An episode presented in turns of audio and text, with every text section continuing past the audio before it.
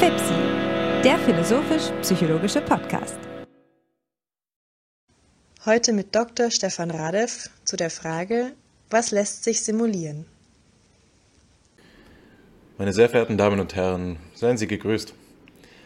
Wie einige von Ihnen vermutlich hören, bin ich es, Hannes Wendler, und ich möchte diese Gelegenheit wahrnehmen, um Sie auf eine Ausschreibung aufmerksam zu machen, die FIPSI in Kollaboration mit der Arbeitsgemeinschaft für Philosophie und Psychologie durchführt.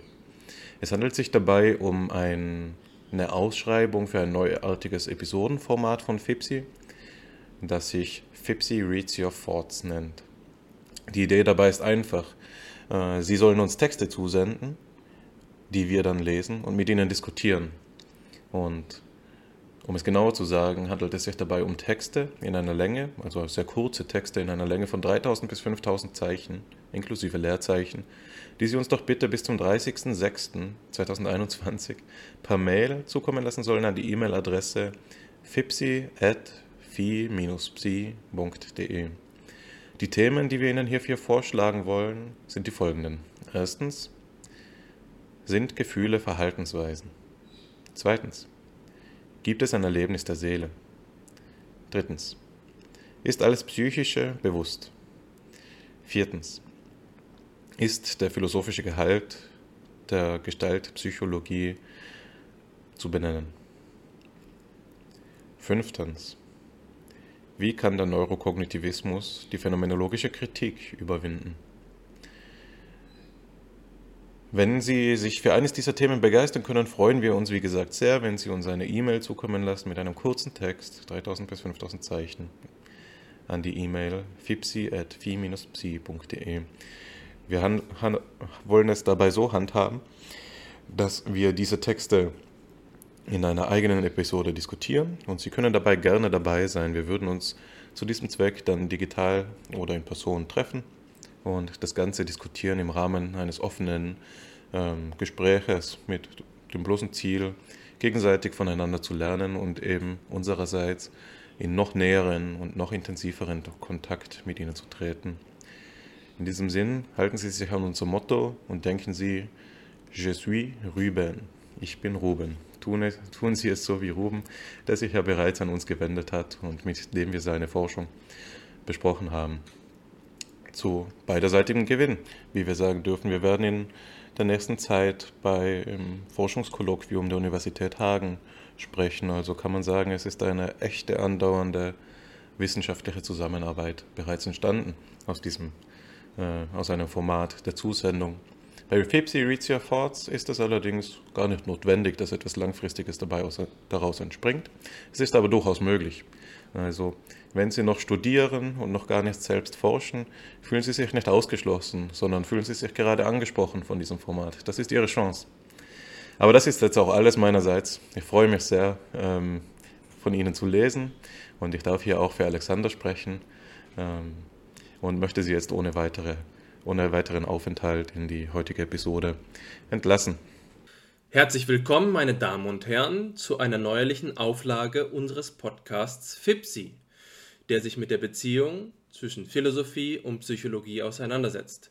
Wir befinden uns in der 19. Episode und wie gewohnt begrüße ich meinen guten Freund Hannes Wendler an meiner Seite. Hannes, geht es dir heute gut? Auf jeden Fall, Alexander. Schön, dass du hier bist und ähm, ich will auch alle Zuhörenden begrüßen, aber auch unseren heutigen Gast, ähm, auf den ich mich schon freue, ein langjähriger Freund von mir und von uns, Alexander, mit dem wir oder ich jetzt für meinen Teil auf jeden Fall schon häufiger ähm, intensive Diskussionen geführt haben, eben an der Intersektion von Philosophie und Psychologie. Hallo Stefan, schön, dass du da bist. Hallo ihr beiden, ja, danke für die Einladung. Bin auch sehr froh, hier zu sein. Wunderbar. Ich glaube, dass wir heute ein sehr lebendiges Gespräch über ein tagesaktuelles Thema der psychologischen Wissenschaft führen können. Bevor wir auf dieses Thema zu sprechen kommen, möchte ich unseren Gast Dr. Stefan Radev ähm, einmal einführen, damit unsere Hörerinnen und Hörer wissen, mit wem sie es zu tun haben. Stefan Radev ist geborener Bulgare und hat in Deutschland in, an der Universität Heidelberg Bachelor und Master im Fach Psychologie erworben sowie einen Bachelor in Computerwissenschaften. Er ist zugleich ähm, ein Experte für die Datenauswertung und hat in diesem Zusammenhang an der Universität eine ähm, äh, Beratungsfunktion ausgeführt, beziehungsweise dort ähm, eine Arbeit für die Datenauswertung übernommen. Im Laufe der letzten Jahre hat Stefan Radev eine Promotion im Rahmen des DFG-Forschungsprojektes Statistical Modeling in Psychology durchgeführt, die er in diesem Jahr abgeschlossen hat. Zu den Forschungsschwerpunkten von Stefan Radev gehören das Maschinenlernen, die Bayesianische Statistik, die mathematische Modellierung und das Neurofeedback. Im Zusammenhang dieser Forschungsschwerpunkte lässt sich sehr gut die äh, Forschung von Stefan Radev verdeutlichen mit einem Blick auf seine Publikationen.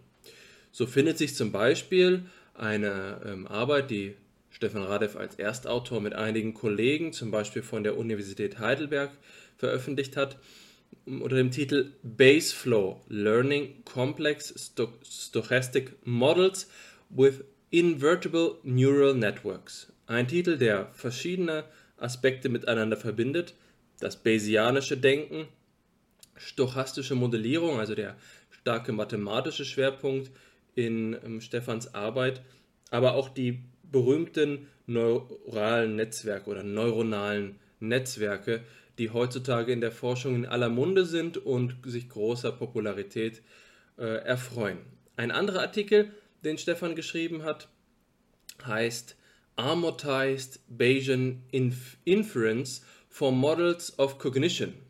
Hier geht es also darum, Kognition zu modellieren und das ist ein ausgesprochen spannender ähm, Gedanke, dass wir nicht nur künstliche Intelligenz erzeugen, sondern auch die Kognition imitieren, simulieren, dass wir versuchen, äh, die Kognition, wie sie uns Menschen möglich ist, ähm, auf der Grundlage von künstlichen Systemen zu replizieren. Ähm, und das ist auch das Thema, was uns heute beschäftigen wird, die Simulation. In diesem Sinne ähm, glaube ich, dass wir uns alle sehr äh, geehrt fühlen können, hier heute äh, also die, den neuesten Stand der Forschung kennenzulernen, für den Stefan steht. Ich begrüße dich auch nochmal ganz herzlich von meiner Seite, Stefan, und ich würde mich freuen, wenn du uns an dieser Stelle eine kleine Einführung in das ähm, gibst, was für dich in deiner Forschung und im Allgemeinen Simulation bedeutet. Ja, danke Alex für diese detailreiche Vorstellung. Und ich bin wirklich sehr begeistert, gerade dieses Thema mit euch zu simulieren. Ja, kein freudsches Versprechen. Und ja, Simulationen. Äh, heute wird es darum gehen, was Simulationen eigentlich sind, wozu wir sie brauchen, wie wir sie auch philosophisch definieren können was ist die dahinterliegende philosophische Problematik, die dann es wird mir immer bewusster, die, diese philosophische Problematik, die wird nicht thematisiert, obwohl der, der Anteil an Simulationen und die auch Anteil an Publikationen oder Wissenschaftszweigen, die Simulationen verwenden, um äh, scheinbar epistemologische Erkenntnisgewinne zu erzeugen, immer wieder wächst. Ähm, ja, und ich werde, ich werde euch jetzt mit ein paar Gedanken bewerfen, die wir dann frei diskutieren können. Nämlich Simulationen sind ja allgegenwärtig, nicht nur in Wissenschaften, sondern auch in den Medien. Und ich habe mir extra jetzt für diese Aufnahme ein paar Gedanken gemacht, wie wir eine konzeptuelle Struktur schaffen können, wie wir dann über Simulationen denken können. Und ich dachte mir, am besten beginnen wir, wenn wir kurz einen Überblick schaffen darüber, was für Zwecke Simulationen um uns herum erfüllen. Und ich habe mir jetzt Folgendes überlegt. Der allererste Zweck ist nämlich das Verstehen.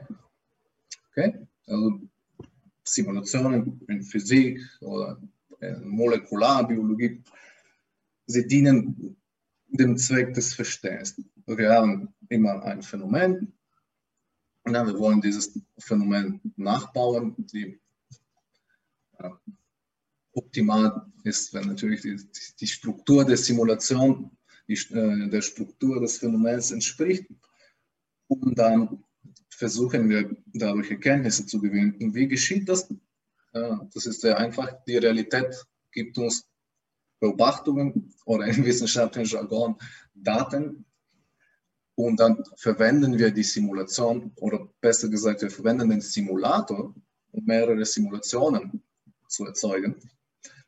Und dann schauen wir uns an, welche Simulationen am nächsten der Realität liegen, also den Daten, die uns die Realität gegeben hat. Und wenn wir einmal das gemacht haben, wenn wir nur die, die Simulationen genommen haben, die der Realität am besten entsprechen, und am besten ist natürlich auch relativ zu irgendeiner Metrik, dann können wir Rückschlüsse ziehen auf die Realität, indem wir diese Simulationen beibehalten, die der Realität entsprechen und dann uns beispielsweise äh, die Parameter der Simulation anschauen und die interpretieren. Und in dem Fall werden die Parameter oder Eigenschaften der Simulation die, Träger der Erkenntnis oder der theoretischen Bedeutung. Okay, Zweck 1, verstehen. Dann gibt es einen zweiten Zweck, nämlich eng verwandt mit der Etymologie des Wortes. Okay, und das ist nämlich der Zweck des Nachahmens oder der Imitation. Okay? In dem Fall können wir annehmen, wir verstehen einen Prozess oder ein Phänomen. Und dann, was wir wollen, ist, wir wollen dieses, diesen Prozess wirklich wahrheitsgetreu nachbauen und dann laufen lassen. Okay? Und wenn dieser Prozess eine Dynamik hat, dann können wir auch in der simulierten Dynamik zwei Dinge machen. Einerseits, wir können einfach Spaß haben und schauen, okay, was passiert, wenn wir eine Simulation laufen lassen. Und zum Beispiel da ist, dann könnte ein Game of Life, das Spiel des Lebens sein oder ein, wir können die Urbedingungen, die zur Entstehung des Lebens auf, dem Erde, auf der Erde geführt haben und dann sehen, okay, was passiert, wenn ich die Simulation laufen lasse. Und dabei sind zwei, also zwei Dinge möglich. Einerseits können wir uns überraschen lassen, denn okay, vielleicht entsteht eine spontane Dynamik in dieser Simulation, die wir in der Realität nicht vorgefunden haben. Und dann lernen wir trotzdem etwas über die Realität, obwohl wir Verständnis des Prozesses haben. Man kann, ähm, äh, dieses Verständnis kann auch verschiedene Facetten haben. Okay. Dazu können wir es vielleicht später, wenn wir zum generativen Bereich der Simulation äh, sprechen kommen. Und natürlich, andererseits können wir auch hier äh, uns Counterfactuals anschauen. Das, das wären nämlich Dinge, die nicht in der, wieder in der Realität vorhanden sind, aber die möglich wären. Okay? Also Konjunktiv hier, zweckmäßig äh, angewandt. Wir können schauen, was passiert, wenn. Okay? Das können wir zum Beispiel nicht so einfach in der Realität machen, auch mit bestimmten Kontexten. Und das ist uns allen klar. Okay, verstehen, nachbauen. Zwei Zwecke.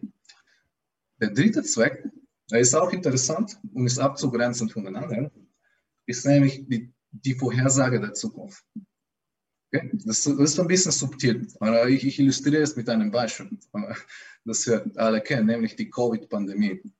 Jetzt, ähm, wir dürfen nicht vergessen, wenn, als die Pandemie noch neu war, besonders in Deutschland, die Maßnahmen und die Interventionen, die wurden basierend auf Simulationen getroffen. Okay? Es gab einen Simulator, definiert durch stochastische Differentialgleichungen, und der wurde mit bekannten Parametern der Pandemie, wie zum Beispiel Transmissionsrate, Latenzzeit und so weiter, initialisiert. Und da haben wir geschaut, okay, Business as usual oder gewöhnliches Verhalten führt für zu Überflutung der Krankenhäuser.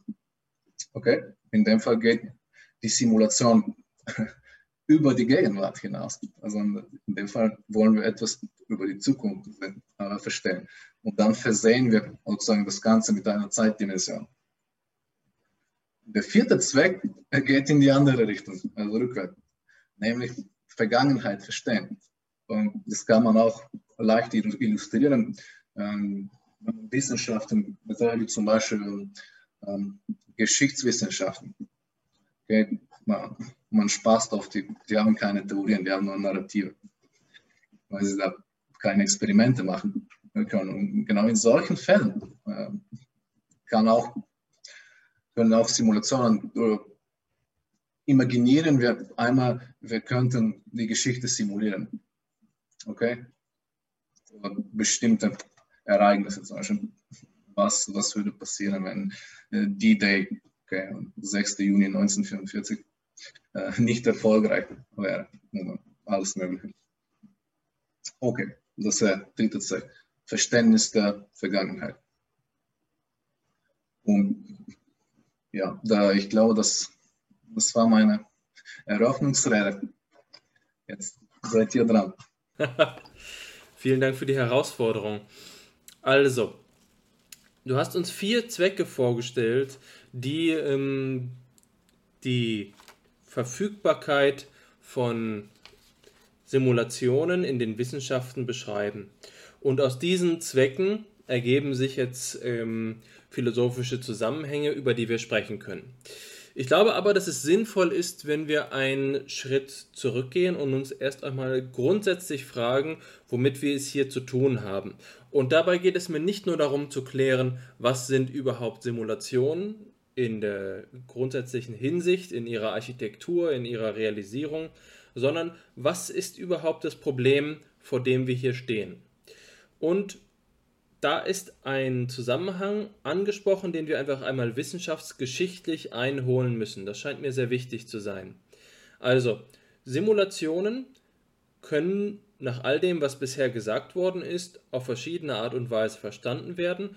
Und wenn wir sagen, dass zum Beispiel das Nachahmen ein Fall davon ist, dann lässt sich sicherlich auch sagen, dass Simulationen unabhängig davon sind, im Grundbegriff zumindest, dass es sich um computerbasierte Simulationen handelt. Also wir können auch etwas simulieren, indem wir es zum Beispiel auf Papier aufschreiben oder wir können uns einfach Gedanken darüber machen. Und wenn wir an die Prognose oder an die Rekonstruktion der Vergangenheit denken, dann ist das ja auch ähm, etwas, was nicht auf den Computerprozess allein angewiesen ist. Wir haben es also bei der Simulation mit etwas zu tun, was gewisserweise weit über die, ähm, über die Informationstechnologie der Gegenwart hinaus zurückweist auf einen Zusammenhang, den wir sicherlich auch schon in der Antike vorfinden. Also den Umstand, dass jemand versucht, die Regeln in einem Zusammenhang zu ähm, verstehen, um ähm, zu begreifen, was geschehen ist oder was noch geschehen wird. Simulationen sind also nicht notwendigerweise etwas, was innerhalb von Rechnern geschieht. Dass die spezifische Form, die uns heutzutage interessiert und die auch deine Forschung hier ausmacht, dann die informationstechnologische Realisierung von Simulationen ist, das ist sicherlich etwas, über das wir noch sprechen müssen, weil es einige Konsequenzen mit sich bringt. Aber die Stochastik selbstverständlich ist auch schon älter ähm, als die, äh, die Computer ähm, Technologie. Ich glaube, die ersten Computer datieren auf das frühe 19. Jahrhundert in ihrer Konzeptionalisierung zurück.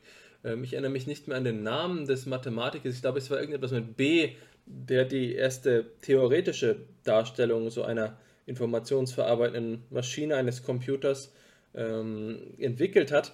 Aber ich glaube, dass es auch schon, wenn wir meinetwegen auf Blaise Pascal zurückgehen oder andere Stochastiker des 16., 17. Jahrhunderts, dass wir auch da schon den Ansatz, die Grundlagen für die Idee der Simulation finden. Aber wir können sogar noch weiter zurückgehen und uns überhaupt erst einmal fragen, was ist hier ähm, dasjenige, was wir simulieren wollen? Und du hast nun jetzt von, an verschiedenen Stellen von Realität gesprochen. Es geht also darum, dass wir erst einmal zur Kenntnis nehmen müssen, dass es etwas Simulierbares gibt. Man könnte ja auch sagen, die Simulation ist so etwas wie ein autoevolutiver Prozess. Wir erzeugen eine kreative Ausgangssituation in einen freien, offenen Raum hinein, in dem wir dann schauen, wie sich so ein äh, System spielerisch ergibt. Und das ist sicherlich auch der Fall. Du hattest von dem Game of Life gesprochen. Und das ist, glaube ich, auch der Name von einem ähm, recht bekannt gewordenen mathematischen Experiment, bei dem es darum geht, äh, dass in einem quasi unendlich großen Schachbrett äh, einzelne Quadrate angeordnet sind und es nun eine einfache Regel gibt, und ich glaube, die ist etwa so, wann immer äh, in einem, an ein Feld, ähm, in dem das, das gefüllt ist, also die Felder können entweder gefüllt sein oder nicht gefüllt sein, und wenn an einem Feld, das nicht gefüllt ist, drei Felder angrenzen, die, ähm, die ge gefüllt sind, dann füllt sich das Feld auch selbst. Aber wenn vier Felder an, äh, angrenzen, die gefüllt sind, dann wird sich ähm, das Feld wieder löschen, dann wird das Feld wieder leer sein. Das ist also einfach eine, ähm, ein kleines Spiel. Ein Spiel mit ganz einfachen äh, Regeln, die geometrisch da realisiert sind. Und das Spannende an diesem Game of Life ist nun, dass man diese Simulation nicht vollständig vornehmen kann. Es gibt keine ausreichenden Hinweise aus, aus mathematischer Perspektive, die uns sagen, ob es ähm, ob der Ablauf dieser Simulation von dem Game of Life, von dieser geometrischen Konfiguration, an einen Punkt gelangt, an dem man sagen kann, dass alle möglichen Ausgangssituationen zum Beispiel zu einem stabilen Ende, Endzustand kommen oder zu einem äh, expansiven, zu einem Endzustand kommen, in dem plötzlich keine Kästchen mehr existieren. Tatsächlich ist es so, dass es gewisserweise Muster gibt, die sich in diesem Spiel zeigen und wir können so viel simulieren, wie wir wollen. Es ist jetzt aber doch so, dass wir an kein Ende kommen. Die Frage ist also erst einmal ganz grundsätzlich, was können wir alles simulieren?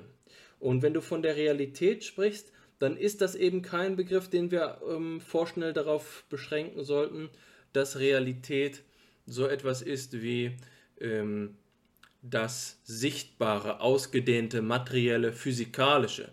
Wir wollen also meinetwegen mikrobiologische Prozesse simulieren oder die, die Verfallsraten von radioaktiven Atomen. Natürlich geht das auch. Aber wir können auch ideelle Prozesse simulieren, wie gerade eben Spiele. Spiele, die auf Regeln basieren, die wir uns ähm, rein fiktiv, äh, die rein fiktiv erzeugt worden sind.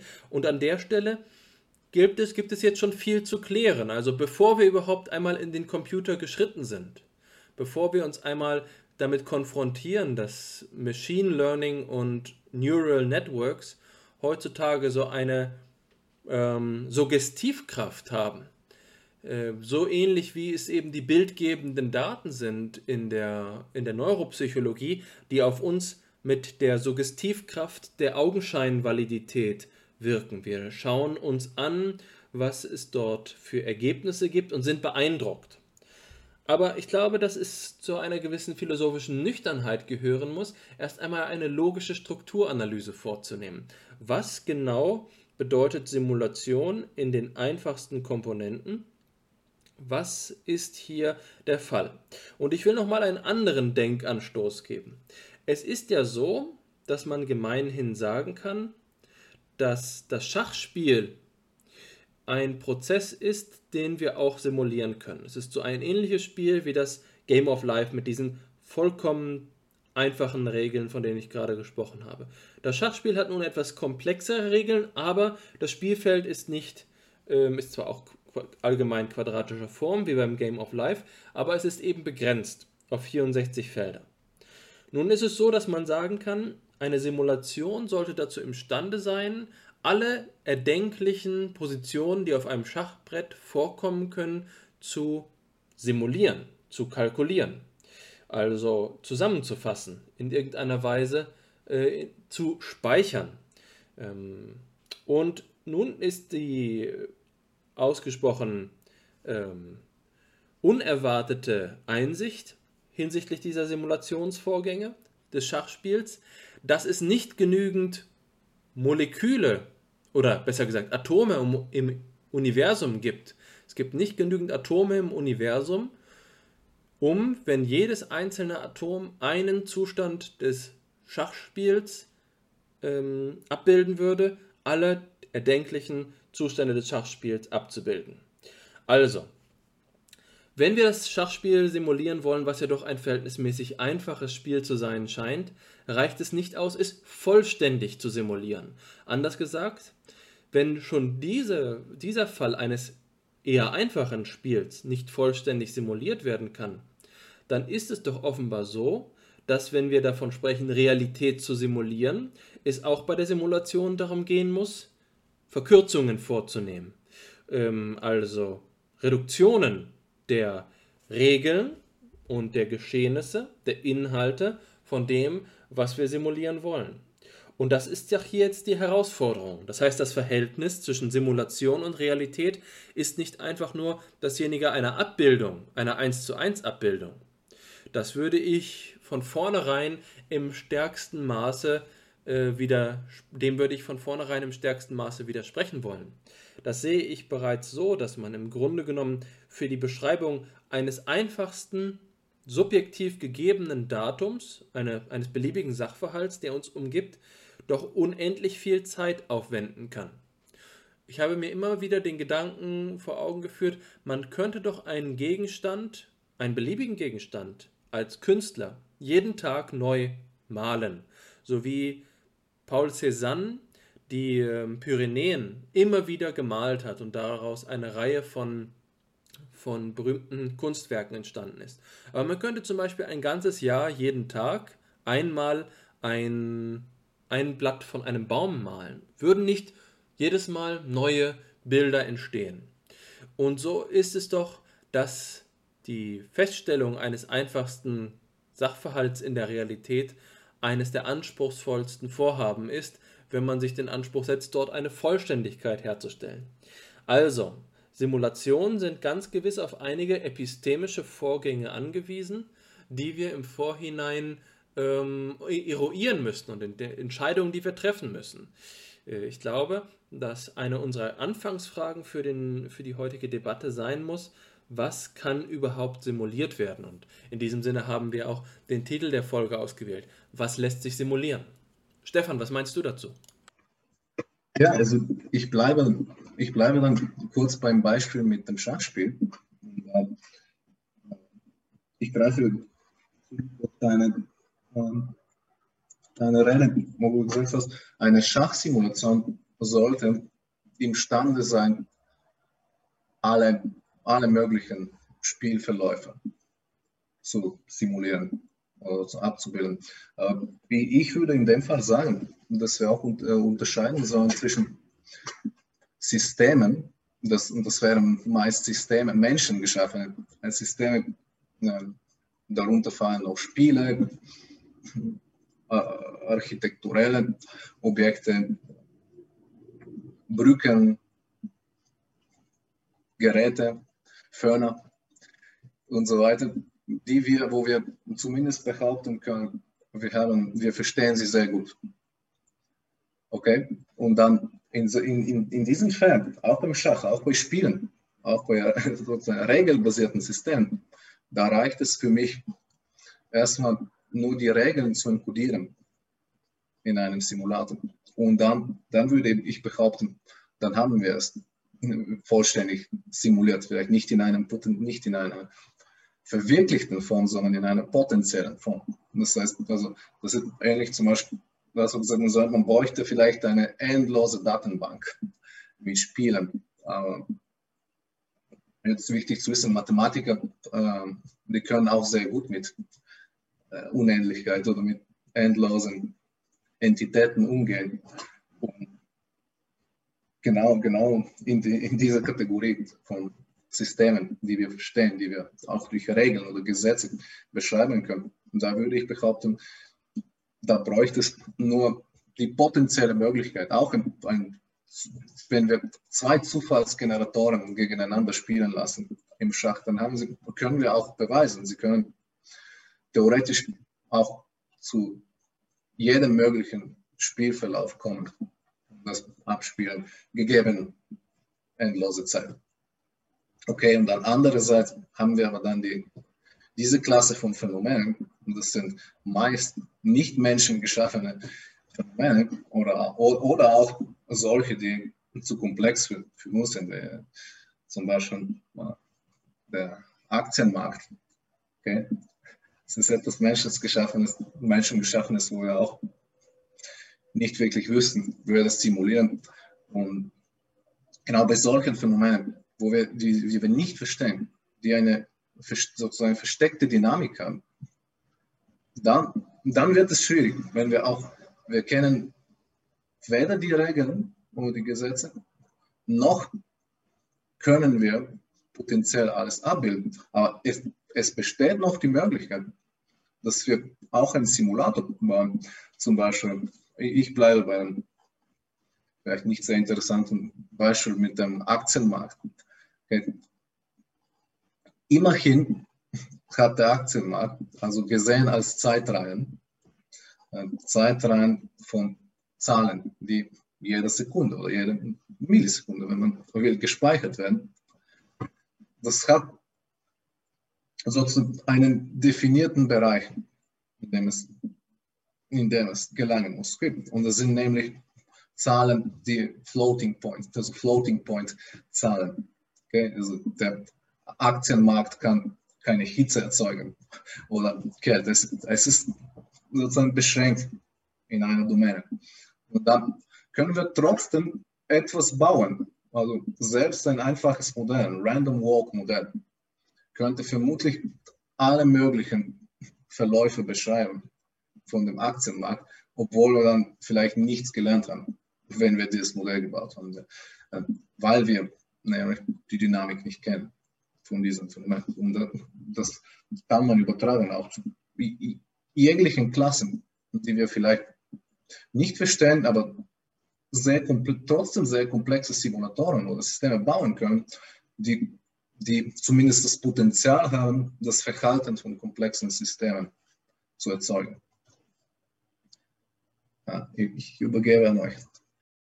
Ähm, ja, also ich möchte mich auch dazu ähm, schalten und zwar ähm, erstmal vielen Dank für den, für den Input, Stefan. Und die Diskussion hat ja mittlerweile schon Fahrt aufgenommen und ähm, ich sehe es so, dass es ähm, für dieses Thema äh, vielleicht auch sinnvoll ist, bevor wir jetzt uns, uns schon in die Detail, Detailfälle von, ähm, Einzel, also von Einzelsimulationen verkopfen, versteigen, es nochmal sinnvoll ist, auch auf die ähm, Struktur des ganzen Themas ähm, zurückzulenken. Denn es gibt ja da auch konfligierende Meinungen. Also ein, ein Beispiel, wie du es jetzt ausgeführt hast, Stefan, wie man dann vielleicht die Anzahl ähm, der Materie im Universum nicht als limitierenden Faktor für das möglicherweise Simulierbare begreifen muss, ist es eben den Begriff ähm, der Funktion noch hinzuzunehmen und eben diese oder der, der Formel, die Zusammenhänge, die wir im Schachspiel ja auch nicht aktuell präsent haben, nämlich die Regeln eben auch in einfach eine Computersprache zu übersetzen und sozusagen ähm, die, die, das Materienlimit zu übergehen. Dass es dennoch Limitationen gibt für Simulationen, wird, glaube ich, Gegenstand der späteren Diskussion werden, wenn wir über das notwendige Artefakt in jeder Simulation ähm, sprechen werden, im Zusammenhang eben der Simulationshypothese, die ja äh, unterstellt, so viel nur vorweg, dass auch das gesamte Universum und unser Leben selbst eben simuliert sein könnte. Sein Aufsatz von Nick Bostrom aus 2003, der diese Diskussion angestoßen hat. Aber bevor wir darauf zu sprechen kommen und diese Zusammenhänge, die wir jetzt schon angeschnitten haben, sozusagen als Teaser vertiefen, glaube ich, dass es ähm, notwendig ist, erstens ein, zwei klärende Kommentare vorzunehmen meinerseits. Und dann aber habe ich auch eine Frage einfach an dich, Stefan, die ich dir noch stellen will. Äh, die gelernten Kommentare sind die folgenden. Ich glaube, es ist, ähm, um zu begreifen oder um sich eine Antwort an das anzunähern, was Alexander zum Beispiel gefragt hat und was die Grundlagenfrage ja auch ist, die den Titel dieses Podcasts äh, stellt heute, was lässt sich simulieren? Um eine Antwort hier äh, ran anzunähern, müssen wir, glaube ich, den Begriff der Simulation selbst nochmal näher betrachten. Und ähm, der Wortherkunft nach leitet er sich ja vom Lateinischen her. Also es kommt von Simulo, dem Bild, dem Götzenbild, dem Abbild und äh, her und hat dadurch so eine, eine etymologische Ähnlichkeit, eine etymologische Verwandtschaft zum Begriff, zum Begriff Simul, also dem der Ähnlichkeit. Ein ähm, weiterer Begriff in diesem Zusammenhang, der jetzt sogar auch in einem denkgeschichtlichen Zusammenhang steht, also über das bloß etymologische hinausgeht, ist der des Simulakrums.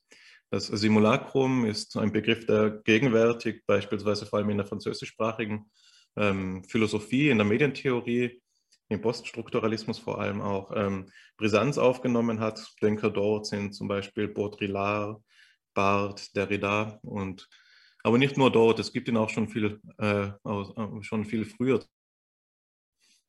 Aber im Simulacrum ist ein Begriff, der etwas bezeichnet, ähm, das man zunächst nicht nur vermuten würde, denn es bezeichnet ein Ding, das sowohl vorgestellt als auch real sein kann und das eine Ähnlichkeit zu einem anderen Ding aufweist.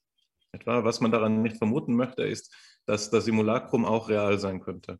Es ist auch ein, ein Topos dieses ähm, Umschlagpunktes von Realität und Vorstellung, den die Simulationshypothese später stark machen wird. Aber Simulacrum ist also der Begriff, und das ist für unseren äh, Zusammenhang wichtig, für das, was simuliert wird. Das heißt, wenn wir ähm, die Covid-Pandemie in ihren möglichen Ausgängen simulieren, dann ist jeder dieser möglichen Ausgänge ein Simulacrum unserer Simulation.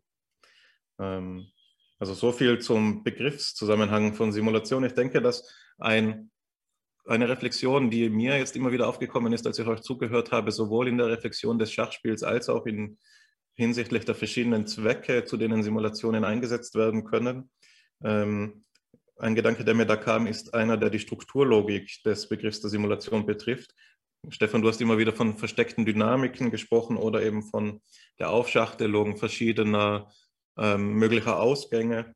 Ähm, und so schien es mir auch, auch in meiner Vorrecherche für die heutige Sitzung, dass der Begriff der Reihe eine, so etwas wie ein Strukturmerkmal der Simulation ähm, darstellt. Also Simulationen im engeren Sinne, so wie sie in der Computerwissenschaft zum Beispiel ähm, verwendet werden, kann man ja auch fassen, das wird dann ähm, gleich auch nochmal relevant beim ersten Material, als einen schrittweise ablaufenden Prozess, der das Verhalten eines mathematischen Modells eben ähm, ja, annähert, sagen wir mal. Und dieses schrittweise, dieses Simulationsprozesses scheint mir ganz wesentlich, denn das Schrittweise, das wir eben im Begriff der Reihe fassen können, ist so ein Funktionsbegriff, der alles Mögliche fassen kann, nicht wahr? Wenn wir die Covid-Pandemie simulieren, dann simulieren wir zum Beispiel zeitliche Abläufe. Die Reihe bietet sich natürlich an für zeitliche Abläufe, aber wenn wir jetzt ein Schachspiel simulieren und alle möglichen Züge darstellen wollen, dann stellen wir ja keine Zeitreihe dar, sondern wir stellen einen Möglichkeitsraum dar. Nicht wahr? Also und der kann dann in der Simulation dargestellt werden, eben in Form einer Reihe, die man nicht mehr zeitlich lesen muss, sondern strukturlogisch. Und ähm, das ähm, wäre quasi auch schon meine erste Frage, die ich an dich gerne weitergeben möchte, Stefan. Ähm, also die Frage ist die, ähm, welchen Zusammenhang oder welchen Stellenwert hat der Begriff der Reihe für unser Verständnis von Simulationen? Gibt es Simulationen, die ohne Reihen arbeiten beispielsweise? Und die zweite Frage, die stellen will, ähm, die nah verwandt damit ist, aber sich mehr jetzt auf den spezifisch wissenschaftlichen Bereich münzen lässt, ist diejenige nach dem Zusammenhang von Simulation und Experiment.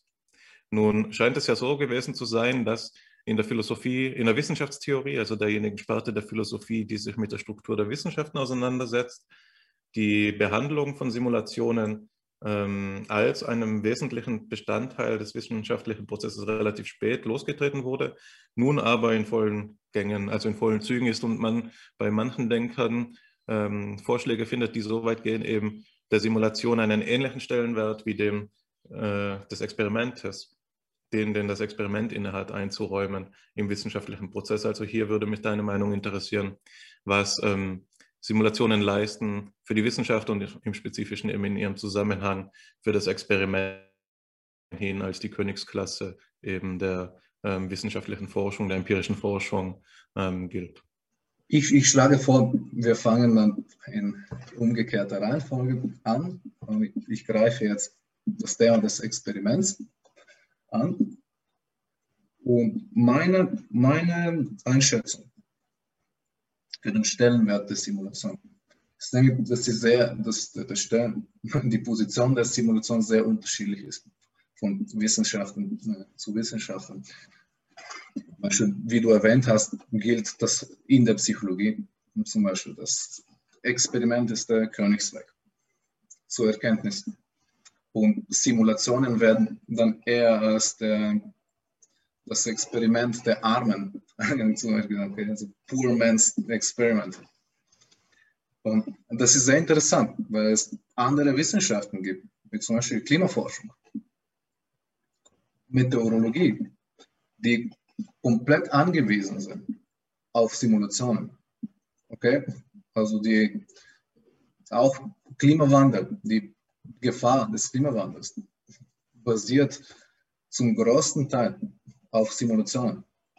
Und das hat nicht, nicht wenig Ähnlichkeiten zu äh, auch der Pandemie. Und da komme ich nahtlos zu dem Begriff der Reihe, der auch eine gewisse Aufklärung braucht. Und der Begriff der Reihe äh, setzt eine Zeitdimension voraus. Und da müssten wir vermutlich auch von zwei Arten von Reihen auch unterscheiden. Ähm, die erste Reihe wäre die sogenannte ähm, pfadabhängige Reihe, Path Dependent Process, wie man das nennt. Äh, und in der, ganz einfach gesagt, in den, bei pfadabhängigen Reihen hat die, die Reihenfolge eine Bedeutung. Okay? Äh, es macht schon einen Unterschied, ähm, wenn du erstmal dein Hemd bügelst und dann zur Party oder in die Bibliothek gehst oder wenn du erstmal in die Bibliothek gehst und dann dein Hemd bügelst. Und andererseits gibt es Prozesse, die auch nicht pfadabhängig sind. Also, Reihenfolge hat keine Bedeutung. Also zum Beispiel glaube, Schach gehört dazu. Es macht keinen Unterschied, okay, es macht schon einen Unterschied, aber wenn du alleine spielst, zum Beispiel, angenommen, und du hast zwei Figuren, es macht keinen, keinen Unterschied, wenn du zu, zu, zum nächsten Bauer bewegst und dann der König. Aber dann, wenn es zwei Spiele, dann macht es schon alles aus.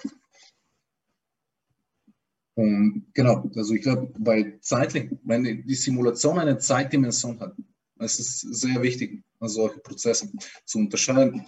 Und da besteht natürlich auch die Gefahr, äh, eine große Gefahr, die erst jetzt mir eingefallen ist, wenn wir dann Zeitprozesse mit auch wissenschaftlichem Verständnis in Zusammenhang bringen.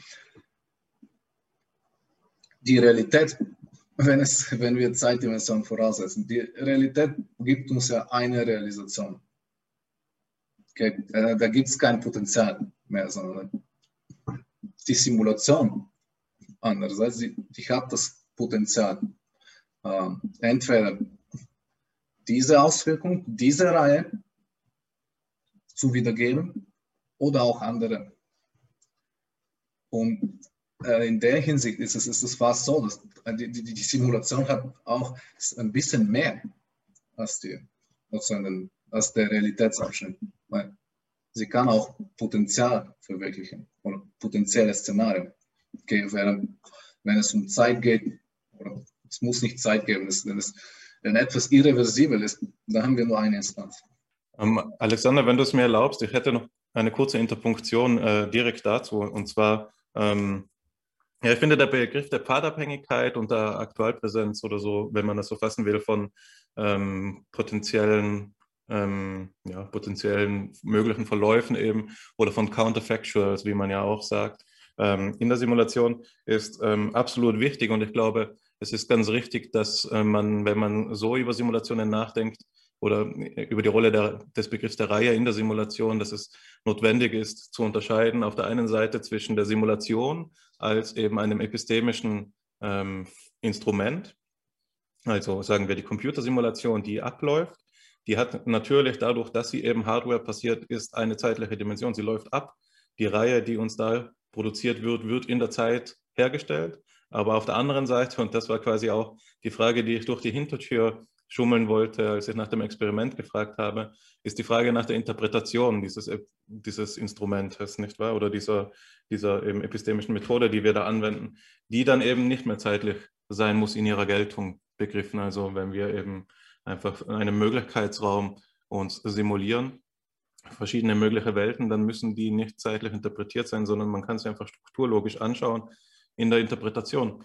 Nun ist es aber für mich eben ähm, deshalb gerade so relevant, diese Frage nach dem Experiment im Zusammenhang mit der Simulation, weil wenn wir, weil wir es, wenn wir eben anerkennen, dass gewisse Wissenschaften, wie du sie genannt hast, die Meteorologie war, glaube ich, historisch eben die frühe Wissenschaft, in der die Simulation brisant geworden ist, aber mittlerweile sind ja auch so ähm, Randschläger hervor, äh, ans Tageslicht gekommen, wie die Chaostheorie oder die Komplexitätstheorie, die in ihrer Existenz ganz abhängig, also abhängig sind von der Möglichkeit zur Simulation. Also das hat man vorher quasi gar nicht wirklich gemacht. Anders als die Meteorologie, die eben durch die Simulation ähm, als Methode einfach nur angefeuert wurde, wenn man es jetzt mal äh, so sagen will. Aber was die Simulation, man kann also festhalten, glaube ich, dass der Begriff der Simulation für die Wissenschaftstheorie eine grundsätzliche Transformation bedeutet für, da, für die Grundbegriffe, die eben ähm, diejenigen der Wissenschaft stellen. Das kann man schon mal sagen. Und jetzt ist eben für mich der Unterschied interessant ähm, zwischen Experiment und Simulation, weil man, wenn man ein gutes Experiment konstruiert, ich sage es jetzt mal skizzenhaft, es eine Interpretation aufdrängt. Es nötigt uns dazu, einen Schluss anzunehmen, nicht wahr? Das ist quasi die Stärke des Experimentes, die Feierabend in seiner Kritik ähm, des Rationalismus als Schwäche ausgelegt hat, nicht wahr? Ein Experiment, das stimmt, äh, erzwingt Zustimmung. Man kann gar nicht mehr anders denken und das sieht er als Hemmung, aber jetzt, ähm, wenn wir solche Positionen vorweglassen, ist das die Stärke des Experimentes. Es drängt uns einen Schluss auf und ist so zum Beispiel die einzige Möglichkeit, in der man in der empirischen Wissenschaft einen Rückschluss auf Kausalität ziehen kann. In der Simulation scheint es ja geradezu an, also scheint es anders zu sein. Die Rolle der Interpretation scheint sehr viel größer zu sein. Man könnte sagen vielleicht, dass die Simulation eben es ist, der die unterschiedlichsten Möglichkeiten eröffnet, der eben auch ähm, Counterfactuals uns vorzeigt, die uns auch überraschen können. Das heißt, die so abwegig sind, dass wir sie oder die so komplex sind, dass wir sie in reiner Spekulation gar nicht vorwegnehmen könnten. Ähm, dass die Simulation die Rolle der Interpretation neu in den Vordergrund rückt für die Wissenschaft. Also das wäre meine, wäre quasi die Nachfrage, ob du, äh, wie du das Verhältnis von Interpretation, Experiment und Simulation siehst in ihrer ähm, unterschiedlichen Gewichtung nochmal. Ich, ich, ich würde dir vollkommen zustimmen, dass die, die Bürde der Interpretation viel, viel größer ist, wenn es, wenn es um Simulationen an, an der Stelle ist es, ist es vielleicht angebracht, auch äh, den, den Begriff der, des Modells einzuführen. Nämlich zurück auf, auf die Frage, man könnte ja die Frage, was kann man simulieren, auch aus einem wissenschaftlichen Standpunkt beantworten, nämlich das, was wir modellieren können. Okay? Und das, das setzt voraus, die Simulation ist dann einfach ein implementiertes Modell auf irgendeinem Medium. Okay, also eine sehr enge, enge Sichtweise. Äh, erstmal nehmen wir sie naiv an. Und dann verschiebt sich das Ganze, die ganze Diskussion nämlich ähm, in die Diskussion des Modells. Okay? Weil letztendlich, wir haben ja durch die Simulation ist dann nur ein Mittel, durch das wir etwas über das Modell lernen oder erfahren haben. Und dann kommt es erstmal nur auf die Relation zwischen Modell und Modelliertem an. Und dabei zurück zum, zurück zum Experiment. Ich glaube, Exper Experimente in, der, in Verhaltenswissenschaften haben auch einen anderen Charakter als Experimente, zum Beispiel in Physik, wo man mit, mit einem Experiment eine Theorie komplett falsifizieren kann. Während in der Psychologie, sagen sie ja, also Karl Popper ist ja oft nicht so, ist es sehr beliebt in der Einführungsvorlesung und später dann nicht mehr. Man, man kann dann in der Psychologie immer, immer streiten, okay, das Experiment ist scheinbar falsifiziert ist, die Theorie, aber dann wurde wurden die Bedingungen nicht richtig ausgewählt oder das Experiment hatte keine Power oder das Experiment war nicht richtig designt, um die Fragestellung oder die Statistik wurde nicht richtig gemacht. Okay, so, äh, muss, man auch, muss man auch unterscheiden von Wissenschaft zu Wissenschaft. Und, und äh, auch, auch muss man die, die Fälle separat betrachten. Wenn ich, habe ich ein dahinterliegendes Modell, wenn ich ein Experiment mache, oder mache ich es modellfrei, einfach um etwas über kausal zu sein, hänge zu lernen. Und ist es überhaupt möglich? Also modellfrei, modellfrei Wissenschaft modellfrei Experiment zu machen. Ich glaube, je modelllastiger eine Fragestellung, desto mehr Interpretationslast gibt es. Und deshalb, desto wichtiger wird, wird, werden nämlich diese Dreiecksrelation zwischen, erstmal Relation zwischen Modell und Wirklichkeit, dann eine Relation zwischen Modell und Simulation und noch die Relation zwischen Simulation und Realität. Ich habe eine ganze Reihe an Kommentaren, die mir sehr wichtig sind und meine Bemühung ist dabei weiterhin, da schlage ich in dieselbe Kerbe wie Hannes, ähm, die Systematik des ganzen Zusammenhangs auf philosophischer Basis noch einmal zum Vorschein zu bringen. Und ich will einige Begriffe in den Mittelpunkt unserer Aufmerksamkeit rücken. Wir haben gerade über das Modell gesprochen und das ist vielleicht ein guter Ankerpunkt, über, über diese Begriffe zu sprechen. Diese Begriffe sind zum einen der Begriff der Regel, über den wir jetzt schon gesprochen haben, dann will ich den Begriff des Outputs äh, besprechen, der meines Erachtens sehr wichtig ist, um zu verstehen, ähm, was überhaupt Simulationen leisten. Dann das Problem der Ähnlichkeit, über das wir gerade gesprochen haben, Simulacrum, was heißt überhaupt Ähnlichkeit und zuletzt die Frage, äh, nach der Probabilistik bzw. dem Determinismus, der gerade schon angesprochen ist. Also, wenn wir ähm, davon ausgehen, dass wir in einer Simulation ein, äh, ähm, ein Realitätsprozess äh, nachahmen, abbilden, versuchen zu reproduzieren, dann können wir davon ausgehen, dass wir das mit verschiedenen Mitteln machen können. Eines dieser Mittel ist sicherlich dasjenige, in dem wir einfach Wenn-Dann-Relationen herstellen, also von ähm, der, äh, der Wirkursächlichkeit ausgehen, von der, demjenigen, was wir heutzutage Kausalität nennen. Das, was für Aristoteles eben eine der vier Formen von Kausalität ge gewesen ist, die, die Wirkursächlichkeit.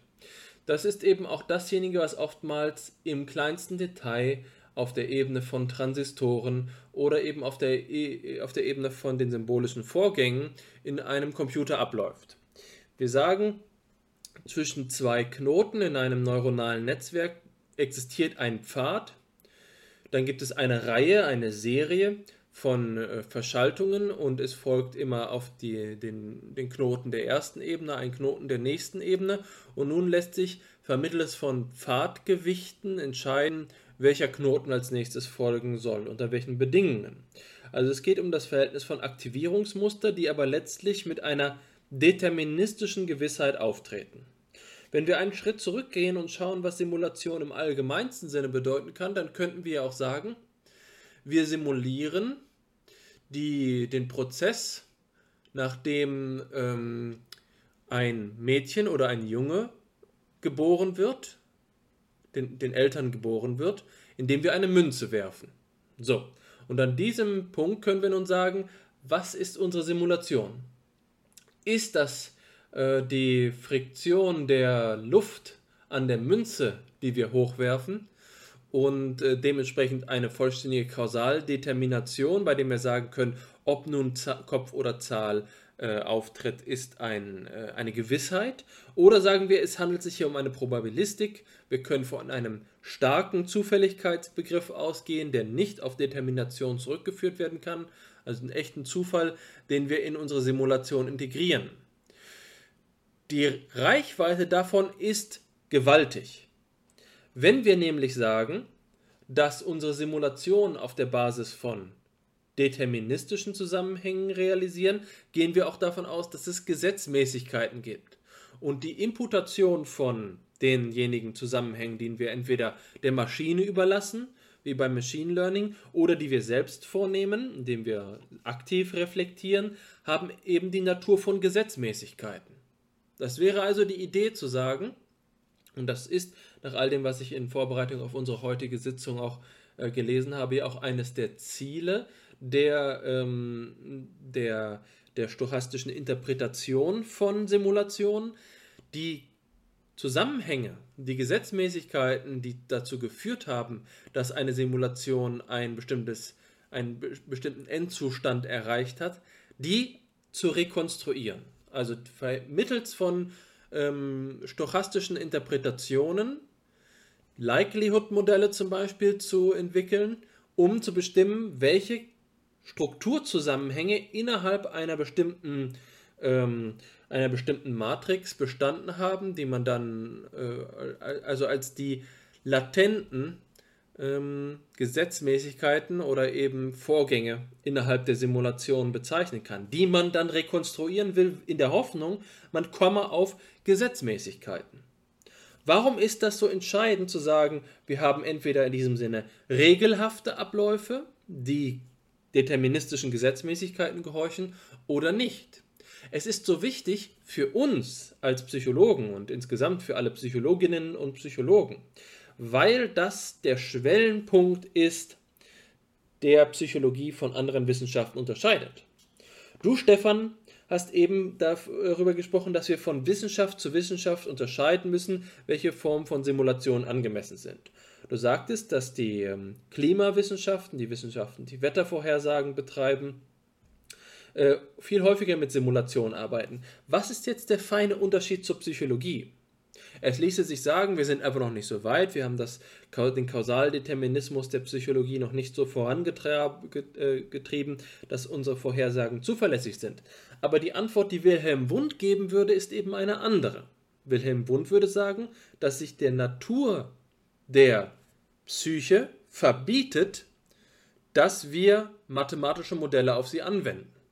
Denn vor Wundt hatte es ja schon einen namhaften Gründungsvater gewisserweise der mathematischen Modellierung gegeben, nämlich Johannes Herbart, der tatsächlich versucht hat, alle Wahrnehmungs- und Denkprozesse mit Hilfe von mathematischen Modellen vorherzusagen. Und dann war es eben Wundt, der gesagt hat, dass die Dynamik der Psyche so ist, dass die Vorhersagen, die wir äh, prognostizieren können, keine mathematische Natur haben können.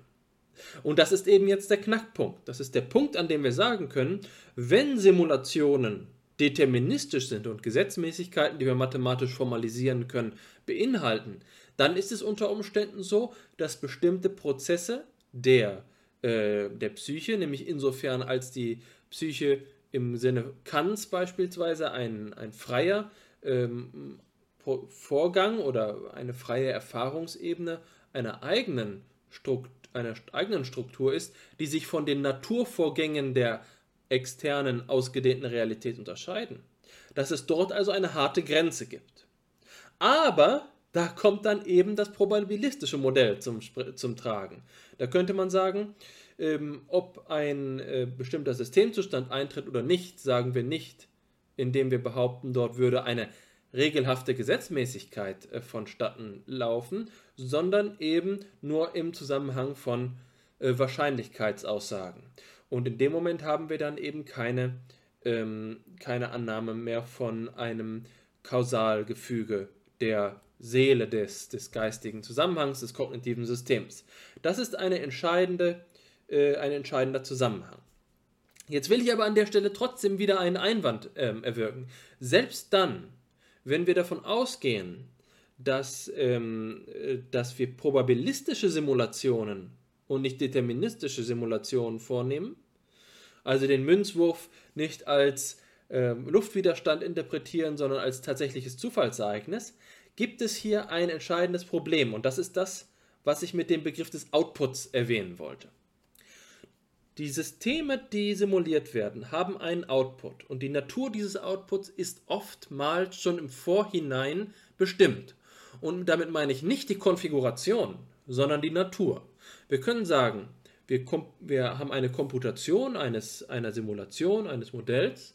Und jetzt ist es so, dass ähm, wir im Vorhinein sagen, das Ergebnis wird zum Beispiel ein Zahlengefüge sein oder es wird eine, ähm, eine Grafik sein, es wird ein, ein äh, etwas Sichtbares sein, ein, vielleicht auch ein, ähm, ein Bild, das, das auf Grundlage von Pixeln simuliert wird. Wir kennen vielleicht diese Simulation von, ähm, von Gesichtern oder eben dem sogenannten Deepfake, die Simulation von, äh, von ganzen Videos, in denen Personen sprechen. Und das wird teilweise eben auch simuliert.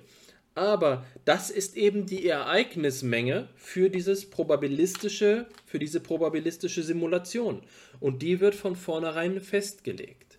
Das heißt also, an der Stelle, an dem wir den Output der, der Simulation von vornherein in seiner Natur und nicht in seiner spezifischen Zahlenkonfiguration, in seiner spezifischen ähm, in seiner spezifischen Anordnung, sondern im Möglichkeitsraum des Outputs festlegen, sind wir eben doch auch wieder auf etwas angewiesen, was jenseits der Simulation liegt.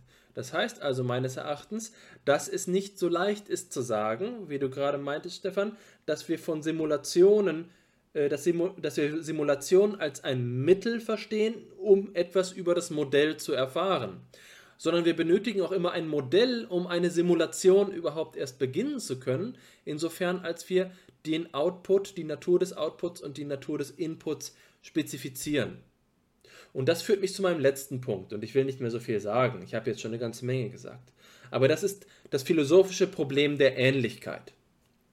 Ähnlichkeit ist ein sehr altes Problem, das weit ins Mittelalter zurückweist. Es gibt im Grunde genommen zwei Basispositionen. Die erste ist zu sagen, Ähnlichkeit ist eine beschränkte, eine beschränkte Menge von Identität. Also wir haben Ähnlichkeit genau dann, wenn zwischen zwei Sachverhalten, zwischen zwei, ähm, ja, äh, zwischen zwei Gegenständen in bestimmten Eigenschaften Identität, aber nicht in allen besteht. Also wir sagen zum Beispiel, ähm, der, äh, die Birke ist der Eiche ähnlich, insofern als sie beide eine Baumrinde haben und so weiter und so fort, Blätter tragen, aber es gibt eben bestimmte äh, Eigenschaften, für die sie nicht identisch sind. Und das konstituiert Ähnlichkeit. Das ist die eine Position von Ähnlichkeit. Eine Ähnlichkeit, die wir mathematisch sehr gut spezifizieren können. Die andere Form von Ähnlichkeit ist eine schwierigere. Ähnlichkeit also zwischen etwas, was wir von vornherein nicht mit gleichem Maß messen können. Die Frage ist jetzt also, um diese zweite Form von Ähnlichkeit zu verstehen, wie kommen wir überhaupt auf die Idee, zwei Dinge miteinander zu vergleichen? Wenn wir sagen, wir haben hier einen weißen und dort einen äh, grauen Gegenstand und dort haben wir einen weißen und einen schwarzen Gegenstand, warum sollten sich weiß und grau ähnlicher sein als weiß und schwarz, wenn es sich doch der Qualität nach schlicht und ergreifend um unterschiedliche Farben handelt? Die Frage ist also, ist Ähnlichkeit nicht vielleicht die, die Ursache für Vergleichbarkeit im Gegensatz zu dem bloßen Ergebnis? Das heißt eben auch, dass wenn wir die, die Frage nach dem Simulacrum stellen, wir uns fragen müssen, was das Erkenntnissystem ist, das Ähnlichkeit erst einmal feststellt. Nur dann, wenn wir uns der ersten Idee anschließen, der Identitätshypothese, dann können wir sagen, na gut, die Simulation ist eben eine Simulation von einem kognitiven Vorgang, weil die und die Output-Parameter den und den Output-Parametern in der Realität eines echten Menschen entsprechen. Aber was lässt uns denn überhaupt glauben, dass das ausreichend ist? Warum glauben wir, dass die Ähnlichkeit erhalten bleibt?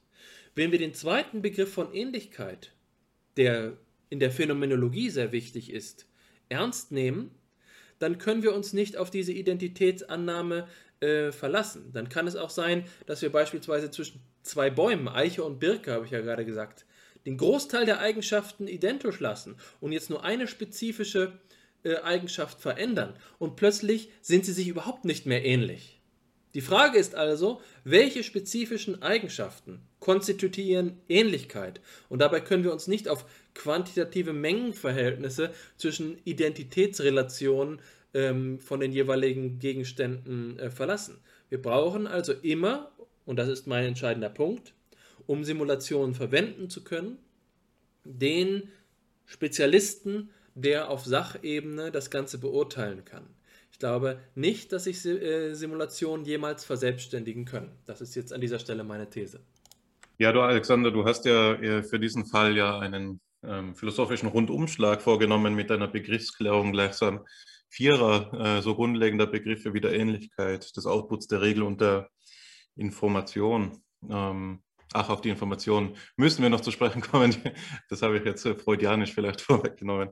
Ähm, aber ich denke, dafür wird ähm, an einer späteren Stelle der Ort sein. Ich ähm, möchte auf diesen letzten Punkt noch einmal eingehen, auf den du zu sprechen gekommen bist, und zwar denjenigen oder auf einen der letzten Punkte, auf denjenigen nämlich, der die Frage betrifft, ob die Ähnlichkeit die Ursache dafür ist, dass wir etwas allererst simulieren können oder dass sie äh, vielmehr dasjenige ist, was den Output der Simulation ausmacht, nämlich etwas Ähnliches hergestellt zu haben.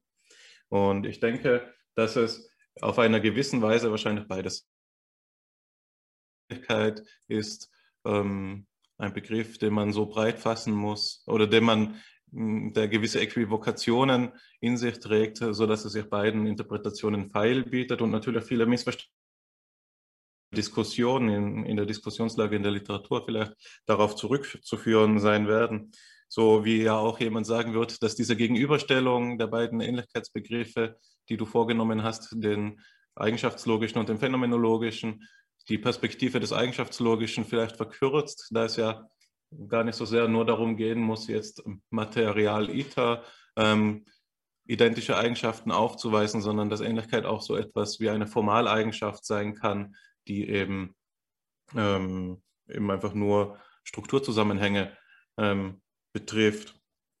Aber dennoch hast du recht. Ich denke, dass auch vom Begriff der Ähnlichkeit der Sprung ähm, gewagt werden muss, jenseits, de, jenseits dessen, was ähm, man von inner, also jenseits der Immanenz der Simulation, sagen wir es so. Also man kann immer und muss immer fragen, wenn die Simulation etwas schafft, das ähnlich ist, dann fragen wir eben ähnlich wozu, ähnlich mit was. Und äh, die Ähnlichkeit ist sozusagen hier ein Transzendenzprinzip, wenn man es jetzt ganz pathetisch benennen will. Von daher glaube ich, dass du dazu recht ähm, den Finger auf die Wunde legst und sagst, dass das Ganze nicht so einfach sein kann. Und ich glaube, es ist an dieser Stelle ein guter Punkt, um auch mit Blick auf den ähm, Diskussionsverlauf unseren Simulationsbegriff noch einmal weiter anzureichern, indem wir eben eine wichtige Unterscheidung vornehmen. Und ich denke, das kann man anhand des äh, mitgebrachten Materials vornehmen, um dann diese Frage nach eben den vier Grundbegriffen, die du, wie du sie aufgeworfen hast, dann neu zu stellen. Also wenn ihr damit einverstanden seid, würde ich jetzt einfach mal auf das ähm, erste Material übergehen und das vorlesen. Es ähm, handelt sich dabei um ein, ähm, eine Quelle von Frick und Reis aus dem Jahre 2009, was eben unsere Grundfrage betrifft, was sind Simulationen? Und das Zitat geht wie folgt. In everyday parlance, the term can mean quite a number of different activities and processes. We simulate a job interview by giving the candidate a mock interview, an illness by pretending to have its symptoms, work situations by using animated narrative vignettes, etc.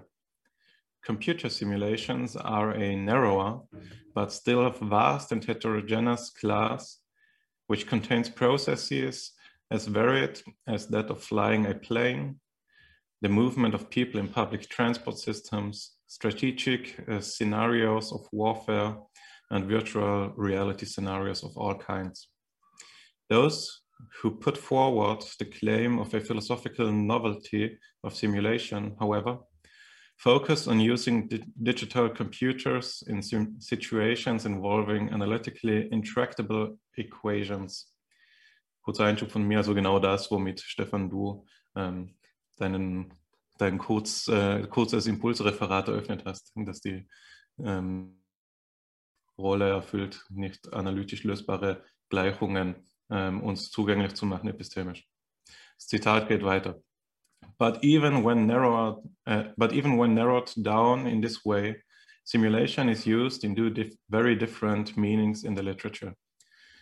In the narrow sense, simulation refers to the use of a computer to solve an equation that we cannot solve analytically, or more generally, to explore mathemat mathematical properties of equations when analytical methods fail. In the broad sense, simulation refers to the entire process of construing, uh, of constructing, using, and justifying a model that involves analytically intractable mathematics. Following Humphreys, we call such a model a computational model.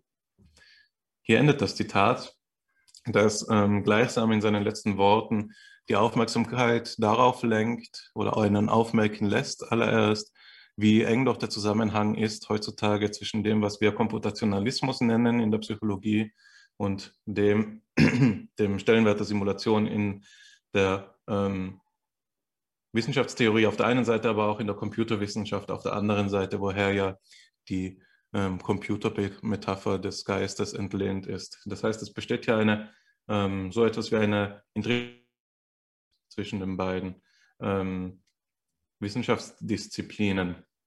Und der ähm, zentrale Erkenntniswert dieses Materials für mich in diesem Zusammenhang, wie wir ihn nun diskutiert haben, ist natürlich diese letzte Unterscheidung zwischen einem engen und einem breiten Sinn von Simulation. Der enge Sinn meint eben, der, wie wir ihn in den Computerwissenschaften vorstellen, der einen ähm, unter anderem heuristischen Wert hat oder eben eine epistemische Funktion erfüllt, etwas ähm, zugänglich zu machen, dass wir ähm, analytisch, das heißt streng ableitbar oder eben durch wahrheitskonservative Schlüsse, durch die formale Logik im weitesten Sinn ähm, nicht zugänglich haben.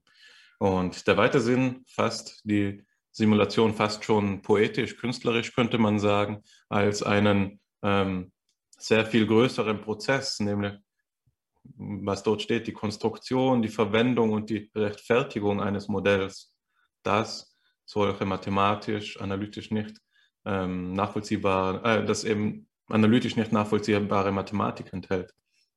So dass man eben auch sagen kann, vom Standpunkt der Wissenschaft, wenn wir Simulationen für in ihrem Stellenwert hinsichtlich einer Wissenschaft beurteilen, wir nicht einfach sagen können, dass die Simulation das ist, was eben im Computer für uns abläuft, sondern dass die Simulation der gesamte Prozess ist, der eben auch ähm, so etwas mit umfassen kann wie Theorieanteile, wie Experiment, wie Interpretation und äh, so fort, sodass wir eben mit so etwas mh, hm, einen Simulationsbegriff, der dann gleichsam eben eine Antwort, äh, es gestattet eine ähm, vorläufige Antwort darauf zu skizzieren, ähm, worauf ich hinaus wollte, nämlich ähm, das, was Ähnlichkeit hier bedeuten kann. Ähnlichkeit muss, glaube ich, im Kontext einer so gefasst, eines so breit gefassten Simulationsbegriffes so etwas bedeuten, ähm, wie eine unter den Begriffen der involvierten theoretischen Hintergrundannahmen rechtfertigbare Ähnlichkeitsrelation. Und die kann, glaube ich, ganz unterschiedlicher ähm, Natur sein. Und nun ähm, ist eben die Unterscheidung wichtig, wiederum, die wir öfters treffen hier im Podcast zwischen der Objekt- und der Metaebene. Und zwar kann, ist diese Ähnlichkeit, von der, die hier bedeutsam ist, glaube ich, eine, die die Objektebene betrifft, wohingegen die Unterscheidung, wie du sie ins Feld geführt hast, Alexander, von mh, hm, phänomenologischer und eigenschaftslogischer Ähnlichkeit mehr die e Metaebene betrifft und sozusagen ähm, einen, mehr die Ausrichtung unseres Nachdenkens über Simulationen per se betrifft, als die immanente Logik von dem, was simuliert wird. In der ähm, internen Logik der Simulation muss man, glaube ich, von der, darf man die Objektebene zunächst einmal noch nicht verlassen und das, was ähm, äh, die Ähnlichkeit der Simulation mit dem, ähm, was simuliert werden soll, beispielsweise ähm, solche Kriterien, wie wir sie auch an sonstige wissenschaftliche ähm, Instrumente anlegen, wie Vorhersagekraft, war eines, das Stefan schon auch ins Feld geführt hat, oder eben ähm, ja, die Annäherung an, an Daten, also Daten, die vorhergesagt werden unter den Annahmen eines Modells, wenn die ähm, sich in der Simulation dann decken mit denen die in, beispielsweise im Experiment ähm, aufgefunden werden. So kann man hier von Ähnlichkeit sprechen, sodass man doch auf Objektebene zu einem relativ starken ähm, Ähnlichkeitsbegriff gelangen mag, für manche Fälle, sicherlich nicht für alle, der dann nochmal auf der Metaebene, wie gesagt, gesondert zu interpretieren ist, nämlich einmal eigenschaftslogisch und einmal phänomenologisch. Aber ich merke schon ähm, eine, eine Interpunktion, einen Interpunktionswillen seitens Stefans und ich will dich nicht weiter auf die Folter spannen, bitte ähm, interpunktiere. Es ist eine kurze Interpunktierung. Ähm, ich, ich will nochmals die Begriffe von Output und Ähnlichkeit nämlich an der Stelle aufgreifen und das noch erweitern mit dem Begriff des Inputs. Ich würde sagen, es gibt zwei Ebenen der Ähnlichkeit und auf der einen Ebene ist, ist es sehr einfach, Ähnlichkeit festzustellen, auf der anderen gar nicht so einfach.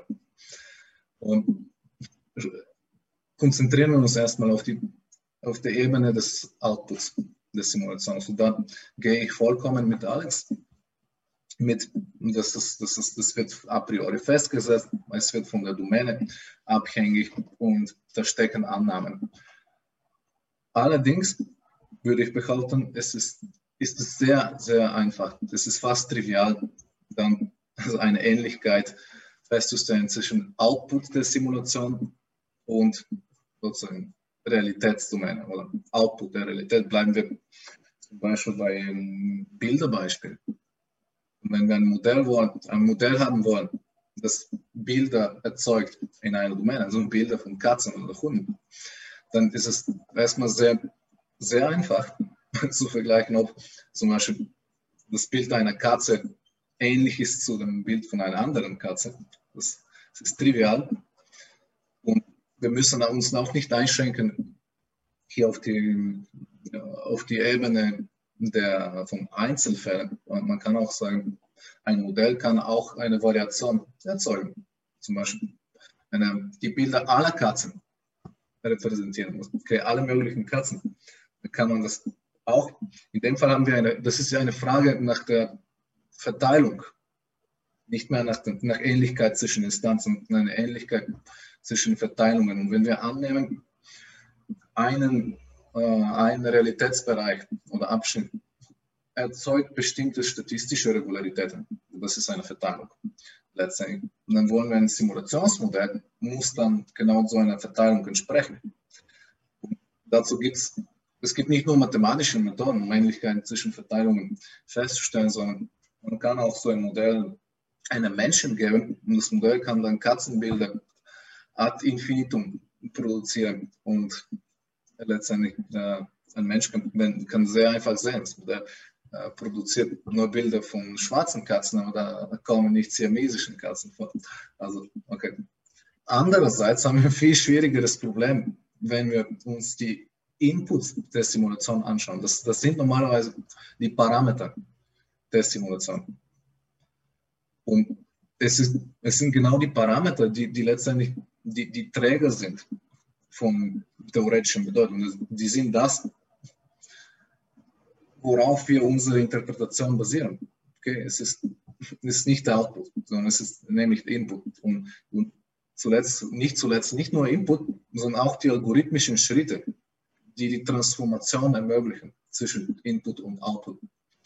Und ich glaube, es ist sehr berechtigt, äh, es ist, es ist sogar obligatorisch, danach zu fragen, was ist die Ähnlichkeit zwischen Input oder Parameters und algorithmischen Schritten oder Transformationen und dem System, das wir simulieren oder dem Realitätsabschnitt.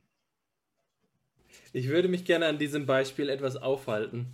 Ich verstehe unmittelbar, unmittelbar das Beispiel der Katze. Also, wir haben ähm, ja ein paar klassische Beispiele aus der Philosophiegeschichte, anhand derer wir genau darüber sprechen können, wo, was, wir hier, ähm, was wir hier thematisieren. Es gibt da zum Beispiel ähm, die Idee in einem Text von David Hume, Dialogues Concerning Natural Religion, in denen das Argument äh, vorgeschlagen wird, das kennen wir aus einer anderen Form, die ich gleich nennen werde, dass am Strand die Ameisen dann gehen und es könnte dabei also ähm, ein klassisches Werk von Homer im Sand entstehen. Und das gleiche sagt man, man setzt einen äh, Affen eine endlose Zeit an eine Schreibmaschine und irgendwo in dieser Serie wird, ähm, wird, dann, wird dann Shakespeare auftauchen. Man, mu man muss auch durchaus unterscheiden, bei, insbesondere bei den Input-Parametern der Simulation zwischen beobachteten und unbeobachteten Größen. Es ist durchaus möglich, dass wir, also während wir beim Output der Simulation fast immer etwas an, was beobachtet sein muss und vergleichbar ist mit der Realität oder mit irgendeinem Output der Realität, können wir bei der Input-Seite der Simulation sowohl beobachtete als auch unbeobachtete Größen haben. Und ich illustriere das wieder an einem Beispiel und ich, ich möchte da auch äh, argumentieren wieder, dass die, die, Psychologie in einer sehr günstigen, ungünstigen Lage ist, wenn es genau, Modellierung oder Simul Simulation von kognitiven Prozessen geht. Äh, erdenklich ist eine äh, physikalische Sim Simulation der Turbulenz. Also, auch viel einfacher ist. Und alle Inputgrößen, die in so eine Simulation gehen, das sind physikalische Größen, die wir theoretisch auch separat, nicht im Kontext der Simulation beobachten können, wie zum Beispiel äh, Windgeschwindigkeit, Luftdichte und so weiter. Alle Größen, die unabhängig und selbstständig existieren können. Während bei kognitiven Simulationen, da haben wir Parameter, die die Namen tragen, wie Verarbeitungsgeschwindigkeit oder Rate des Zerfalls von Informationen im Arbeitsgedächtnis. Okay? Also da haben wir das doppelte Problem. Äh, nicht nur sind die Konstrukte sind ein bisschen vorsichtig, sondern also da, und da, da, kann man, da ist es natürlich anfechtbar, die Relation zwischen Konstrukten und, äh, und wieder Phänomen sondern da gibt's, kommt noch hinzu das Problem, das ist die Relation zwischen den Parametern und Konstrukten. Ja, da verdoppelt sich die Schwierigkeit, hast du recht. Ähm, und ganz abgesehen davon ist die Psychologie, glaube ich, auch deshalb nochmal in einer mh, hm, schwierigen Lage wegen dieses Einwandes, den Alexander schon mit Wund eben skizziert hat, dass man für die Psychologie anders als für andere Wissenschaften eben überhaupt auch diese also auch Wissenschaftler im Feld findet, die eben diese Position vertreten oder die Frage nach der Möglichkeit der Simulation oder der Quantifizierbarkeit, wenn man es allgemein erfasst, ihres Gegenstandes überhaupt ähm, stellen, sodass eben die Psychologie hier in ihrer Problematik, also die problematische Lage der Psychologie sich hier nochmal verschärft, einfach nur so viel. Ähm, ich ähm, denke auch auf diese, ähm, dass es nochmal wichtig ist, einen einen Kommentar, den du gemacht hast, Alexander, zu mh, hm, wiederholen. Und zwar denjenigen zwischen, äh, der die Referenz betraf, nicht wahr? Also als du vom Bild der Katze gesprochen hast und, eine, und daran aufhäng, aufgehangen hast, die Unmöglichkeit, die logischen Constraints ähm, der Simulation in der Simulation selbst in Frage, äh, selbst ähm, aufzuholen, sodass eben, wenn auch Bilder hergestellt werden können, die Bildern von Katzeln ähneln, diese Bilder nicht dieselbe Art der Referenz aufweisen wie diejenige, ähm, die man eben am ursprünglichen Material an der Fotografie ähm, mit Pierce ikonische Referenz genannt. Man würde wahrscheinlich dann sagen, ähm, dass die Simulation eine bloß symbolische Referenz auf die Katze aufweist. Das heißt, dass es hier eine gewisse Willkür der Verbindung von ähm, Zeichen und Bezeichneten eben gibt, wohingegen ikonische Referenz verhältnismäßig starr ist, also ikonisch. Ähm, sagt ja schon im Wortsinn wiederum, dass es hier sich um so etwas wie ein Abbild handelt, wie, ein, wie eine, eine Bildrelation der Ähnlichkeit eben, die ja, ähm, ähm, ja sehr beliebt ist, sagen wir es mal so, auch in der analytischen Philosophie. Ähm, Und daran, ausgehend von diesem Gedanken der Referenz, hast du eben mit Newell und Simon und ihrer Idee des General Problem Solvers ja die, ähm, die Frage nach der Beobachtbarkeit von Unterschieden stark gemacht und verschiedene Kategorien oder Kategorien ähm, eröffnet, an, in, innerhalb derer man Unterschiede feststellen kann. Zum Beispiel kann man eben mit Ihnen sagen, dass sich, wenn sich keine physikalisch feststellbaren Unterschiede nachweisen lassen, es auch keine Unterscheidbarkeit gibt ähm, für die betreffende Fragestellung. Und das erinnert mich an Leibniz äh, Prinzip der Ununterscheidbarkeit, der Indiscernibilität, nicht wahr? Wenn zwei Dinge sich in allen Eigenschaften gleich sind, so sind sie ein und dasselbe Ding.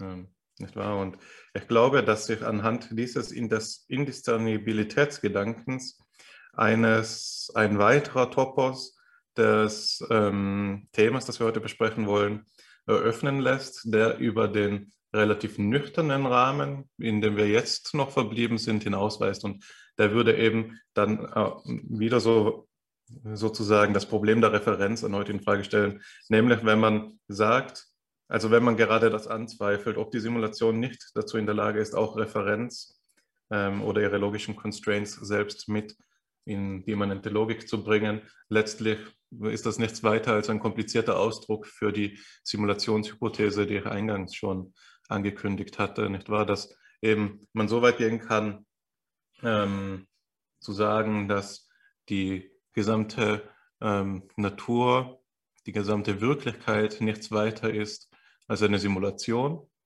sodass eben die Unterscheidung beispielsweise zwischen Realität und Schein, zwischen Sein und Schein fällt in einer Weise, nämlich insofern als das alles Simulation ist und dass das externe Kriterium, das wir suchen für unsere Simulationen, tatsächlich ein internes ähm, Kriterium einer bloß ähm, größer angesetzten Simulation ist.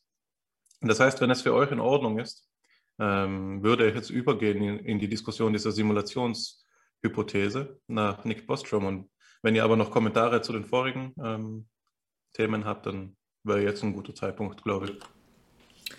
Lass mich zumindest noch einen einwerfen, Hannes. Ähm, auch wenn ich damit einverstanden bin, im Anschluss dann zu dem, ähm, zu dem, zur Simulationshypothese überzugehen. Ich möchte zwei Dinge äh, ergänzen, die vielleicht auch nur Denkanstöße sind. Die erste ist das folgende, die, das sogenannte Multirealisierbarkeitstheorem. Das ist eine Vorstellung des weiterentwickelten Kognitivismus, der gewisserweise eine Antwort auf diese Frage von Newell und Simon äh, ist. Die Frage ist also, und ich möchte gleich aufzeigen, inwiefern ich sie für relevant für die Simulation halte, ob nicht der, dieselben Outputs auf verschiedenen Wegen abhängig von denselben Inputs erreicht werden können. Das ist natürlich so, dass äh, das eine große Herausforderung darstellt, wenn man sagt, dass die in, enthaltenen äh, Gesetzmäßigkeiten, die vermittelnden Strukturen nicht isomorph sind. Also wir können natürlich sagen, wir, äh, wir stellen ähm, die Beziehung zwischen einem Input und einem Output dar, zweimal jeweils Zahlenfolgen und wir haben dafür jetzt mathematische Transformationsgesetze dazwischen. Und jetzt ist die Frage, sind diese Transformationsgesetze aufeinander zurückführbar oder nicht? Und wenn sie nicht aufeinander zurückführbar sind, dann haben wir eben authentische, unabhängige, echte Wege, zu denen wir, auf denen wir zum selben Ergebnis kommen können. Das kann man sich vielleicht so vorstellen. Wir haben also eine äh, Menge von, eine, äh, eine Zuordnung von jeweils zwei Mengen ähm, und daran versuchen wir davon abhängig einen, ähm, einen Graphen, eine, eine Funktion zu äh, rekonstruieren, um ähm, Vorhersagen auf, sagen wir mal, äh, die Funktionswerte von drei Punkten, die, wir, die uns bisher nicht bekannt gewesen sind, äh, zu simulieren. Und jetzt finden wir einmal eine Parabel und einmal finden wir ähm, äh, eine Exponentialfunktion. Und in beiden Fällen stimmen die Ergebnisse miteinander überein, aber die Natur der, äh, der Funktion ist ja eine ganz andere. Wie kann man damit jetzt umgehen? Und das Problem, was sich für die Simulation von psychologischen Prozessen daraus ergibt, ist eben dasjenige, dass wir unter Umständen korrekte Vorhersagen für Outputs treffen können, in dem Rahmen, in dem wir sie erwarten oder in dem Rahmen, in dem wir abgerufen haben. aber in einem darüber hinausgehenden Rahmen dann Unterschiede finden würden. Und das lässt sich ja erneut mit diesem Beispiel des Katzenfotos realisieren. Natürlich ist es so, dass wir, wenn wir dieses erzeugte Katzenfoto hinsichtlich seiner, ähm, seiner Übereinstimmung mit den meisten optischen Eigenschaften von Katzen, dass wir dort dann eine Übereinstimmung treffen. Aber solange wir die anderen Aspekte nicht überprüfen, bleibt eben die Illusion äh, entstehen, äh, bestehen, dass es sich um eine korrekte Simulation hält. Es geht also auch immer um die Frage, was lässt sich bei dieser Frage, was lässt sich simulieren, dass wir eine Kenntnis des Gegenstandes voraussetzen müssen, um die Kriterien zu gewinnen, mit denen wir die Gültigkeit unserer Simulation überprüfen. Andersrum formuliert, jemand, der so gut wie keine Ahnung von irgendeinem Naturprozess hat und dem wir jetzt heute eine biologische Simulation vorlegen, wie sich ein bestimmtes Biotop entwickeln wird, der wird uns das vielleicht vollkommen abkaufen, weil er einfach keine Ahnung von diesem Biotop hat. Und genauso ist es eben auch auf dem Niveau von Experten. Und dabei könnten eben auch genauso gut Fehlannahmen eine Rolle spielen. Wenn wir aufgrund von Fehlannahmen glauben, dass eine Simulation triftig sei, angemessen sei, dann ist es eben nicht so, dass dadurch die Simulation äh, validiert worden ist, äh, sondern viel eher eben eine falsche Simulation begünstigt wird, weil sich die Theorieannahmen im Vorhinein äh, eben als, als, ähm, als falsche entwickelt haben. Und in diesem Sinne glaube ich, dass hier die Simulation ohnmächtig beinahe schon darüber ist, eben also bloßes Werkzeug zu sein und immer davon abhängig ist, welche Theorien wir haben, um ähm, das zu überprüfen. Der zweite Punkt, auf den ich hinweisen wollte, ist jetzt der, der genau zu dem überführt, was du gleich thematisieren möchtest, Hannes. Und das ist etwas, was ich in einem Seminar, was ich momentan halte, vor kurzem beobachtet habe, nämlich über das Problemlösen. Und ich habe verschiedene Phasenmodelle des Problemlösens vorgestellt und dann kam die, ähm, die konkrete Frage, als wir über Newland Simons Idee, ähm, beziehungsweise besser gesagt äh, Simon und Lears Idee 1974 gesprochen haben, ähm, welche verschiedenen Räume des Problemlösens es gibt. Simon und Lear postulieren zwei Räume. Der eine ist der Raum der ähm, Problemlöse-Durchführung und der andere der Problemlöse äh, Exploration oder des, der, der Regelüberprüfung, des Regelfindens. Und in beiden äh, äh, Fällen gibt es Operationen, die wir durchführen. Im Raum des Problemlösens sind die Operationen mit einer gewissen Endgültigkeit. Das heißt, wir sagen, hier ist meine Lösung, ich führe sie tatsächlich durch. Das ist also der Anspruch der Real Realität, der Tatsächlichkeit. Und in dem, in dem anderen Raum haben wir vollkommen ähnliche Operatoren, die wir auch durchführen können, aber es ist nur Probierverhalten. Und das ist spannend. Ich gebe einmal ein Beispiel. Äh, wenn, ich, ähm, wenn ich eine Denkaufgabe gebe, zum Beispiel, ich, ich nenne die Zahlenfolge 1, 2, 4, 8. Und jetzt sage ich euch, gebt mir doch mal eine weitere Folge von Zahlen, die der Gesetzmäßigkeit entsprechen könnte, die ich gerade im Kopf habe und nach der ich diese Zahlenfolge konstruiert habe. Und dann sagt die mir vielleicht 16, 32, 64. So. Und die Frage ist jetzt, was ist das? Ist das ein Lösungsangebot oder ist es ein Probierverhalten? Und de facto scheint es ja gar kaum einen Unterschied dazwischen zu geben. Ob man also eine Regel gewinnen möchte äh, und deswegen Probierverhalten zeigt oder ob man eine äh, tatsächliche Lösung präsentiert. Aber der feine Unterschied, der zwischen beiden liegt, ist doch auch wieder dafür relevant, was, wir, was du gerade angesprochen hast, Hannes. Wenn die Natur eine Simulation ist, was würde sie dann von der Realität unterscheiden? Und das ist eben dieser gewisse Charakter der Existenzialität, dass etwas nun die Wirklichkeit ist. So ähnlich wie die alte, uralte Frage, leben wir in einem Traum? Der find, die findet sich zum Beispiel bei, äh, bei Novalis, glaube ich. Äh, Nietzsche zitiert das. Ich bin mir nicht sicher, ob es Hölderlin oder Novalis gewesen ist. Dort ist die Idee, wer ist glücklicher? Ein Bettler, der zwölf Stunden davon träumt, ein König zu sein, oder ein König, der zwölf Stunden davon träumt, ein Bettler zu sein? Die Frage ist also, was ist hier die Simulation? Äh, was ist der Traum? Was ist die Wirklichkeit? Was, ist die, was hat äh, die höhere Bedeutung? Wenn wir ähm, in einer Simulation leben könnten, würden wir ihr nicht vielleicht sogar den Vortritt eingestehen, wenn es angenehmer, wenn uns, wenn es, ähm, wenn es erquicklicher ist, in dieser Simulation zu leben. Und das ist, glaube ich, etwas, was uns hier äh, überführt zu dieser, ähm, zu dieser Frage, die du jetzt thematisieren möchtest. Hier konvergiert die Frage, was ist Simulation, was ist Wirklichkeit, mit der Frage, was ist Traum und was ist Wirklichkeit.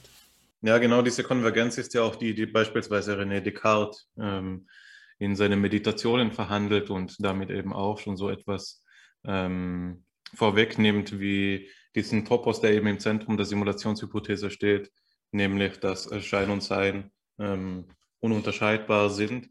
Bei ähm, Descartes Meditationen finden sich im Übrigen ganz viele Anhaltspunkte, auf die wir jetzt sicherlich auch noch zu sprechen kommen werden, wenn wir die Simulationshypothese ähm, in ihrem Gehalt eben nachvollziehen. Beispielsweise kam bei mir immer wieder die Assoziation eben des Genius Malignus auf, also des böswilligen Geistes, ähm, der eben je nachdem, wie man Descartes interpretierte, so stark gefasst sein kann, dass er selbst bis in, unseres, bis in unser logisches Schließverhalten uns täuscht. Also die Idee ist ja die, es gibt einen bösen Geist, der bei ähm, allem, was wir tun, immer eingreift und ähm, uns die Illusion der äh, Wahrhaftigkeit, der Evidenz beschert, sodass wir, wenn wir zwei und zwei haben, wenn wir die Antwort finden, nämlich vier, dass bei Descartes nicht auszuschließen wäre, dass es hier einen bösen Geist gibt, der äh, uns von der eigentlichen Wahrheit eben irreleitet, dass 2 plus 2 tatsächlich etwas anderes ist, 5 zum Beispiel, und eben uns einfach aufsitzen lässt an einer ähm, Begrenzung unseres Verstandes, äh, unserer erkenntnismäßigen Möglichkeiten. Ähm, ja, bevor ich das, ähm, da, da jetzt die Simulationshypothese kurz skizziere, fällt mir noch nämlich ein ähm, Exkurs ein, ein kurzer Kommentar auf das, was du gerade noch gesagt hast, Alexander, nämlich das Problem des Regelfolgens, weil es eben auch zurückverweist auf die letzte Episode von FIPSI, die wir ähm, hochgeladen haben zum Wert des Streites, ist ja in der Weise nämlich, dass es ähm, von Ludwig Wittgenstein eine ähm, prominent gewordene Position gibt, die sich eben auch als Regelskeptizismus ähm, beschreiben lässt. Und Wittgenstein hat ja in der letzten Episode eine große Rolle gespielt, weswegen glaube, ich berechtigterweise davon ausgehe, dass es den einen oder anderen Zuhörenden gibt, den das interessieren könnte. Ähm, die Idee bei Wittgenstein ist hier die, ähm, ähnlich, also die ist in der Grundlage sehr ähnlich zu der, der äh, wie du es gerade skizziert hast, Alexander, dass man beim Regelfolgen eben eigentlich de facto keinen Unterschied ähm, nachweisen kann zwischen einem bloßen Probierverhalten oder einer Einsicht in den zugrunde liegenden Konstruktionsmechanismus der ähm, Regel. Und bei Wittgenstein geht es so weit und sagt, bei keiner Regel jemals ähm, haben wir irgendeine Einsicht, sondern alles Regelfolgen ist abgerichtetes Verhalten. Nicht wahr? Und äh, geht so weit zu sagen, dass wir einem Schüler die Zahlenreihe noch viel einfacher als das Beispiel, das du genannt hast, Alexander, aber es funktioniert auch mit deiner Zahlenreihe. Wenn wir so vorgehen und sagen, hier hast du die Zahlen 1, 2, 3, 4 und nun führe sie fort, ähm, dann ist das Beispiel, das Wittgenstein gibt, dass es ja nicht auszuschließen ist, dass der Schüler jetzt hergeht und die Reihe fortführt bis 1000, 1, 2, 3, 4 und so weiter, in Einzelschritten bis 1000 und dann auf einmal anfängt, Zweierschritte zu machen und sagt, ach, ich dachte bis 1000 und dann ändert es sich. Und Wittgenstein sagt nun eben, dass es nicht möglich ist, von vornherein die Range ähm, einer Regel und ihrer Gültigkeit ähm, innerhalb des Formalismus der Regel eben festzuhalten.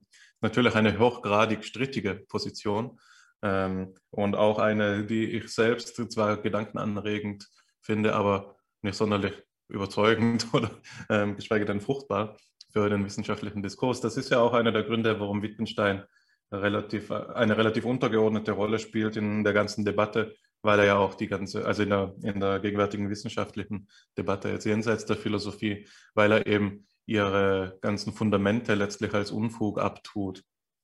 Aber es ist doch, doch nicht ganz ohne Wert, darüber nachzudenken, ähm, über dieses Verhältnis eben von Probierverhalten und Einsicht, wenn es um das Regelfolgen geht, das ja auch für die Simulation eine Rolle spielt. Aber mehr will ich auch gar nicht sagen zum Exkurs jetzt.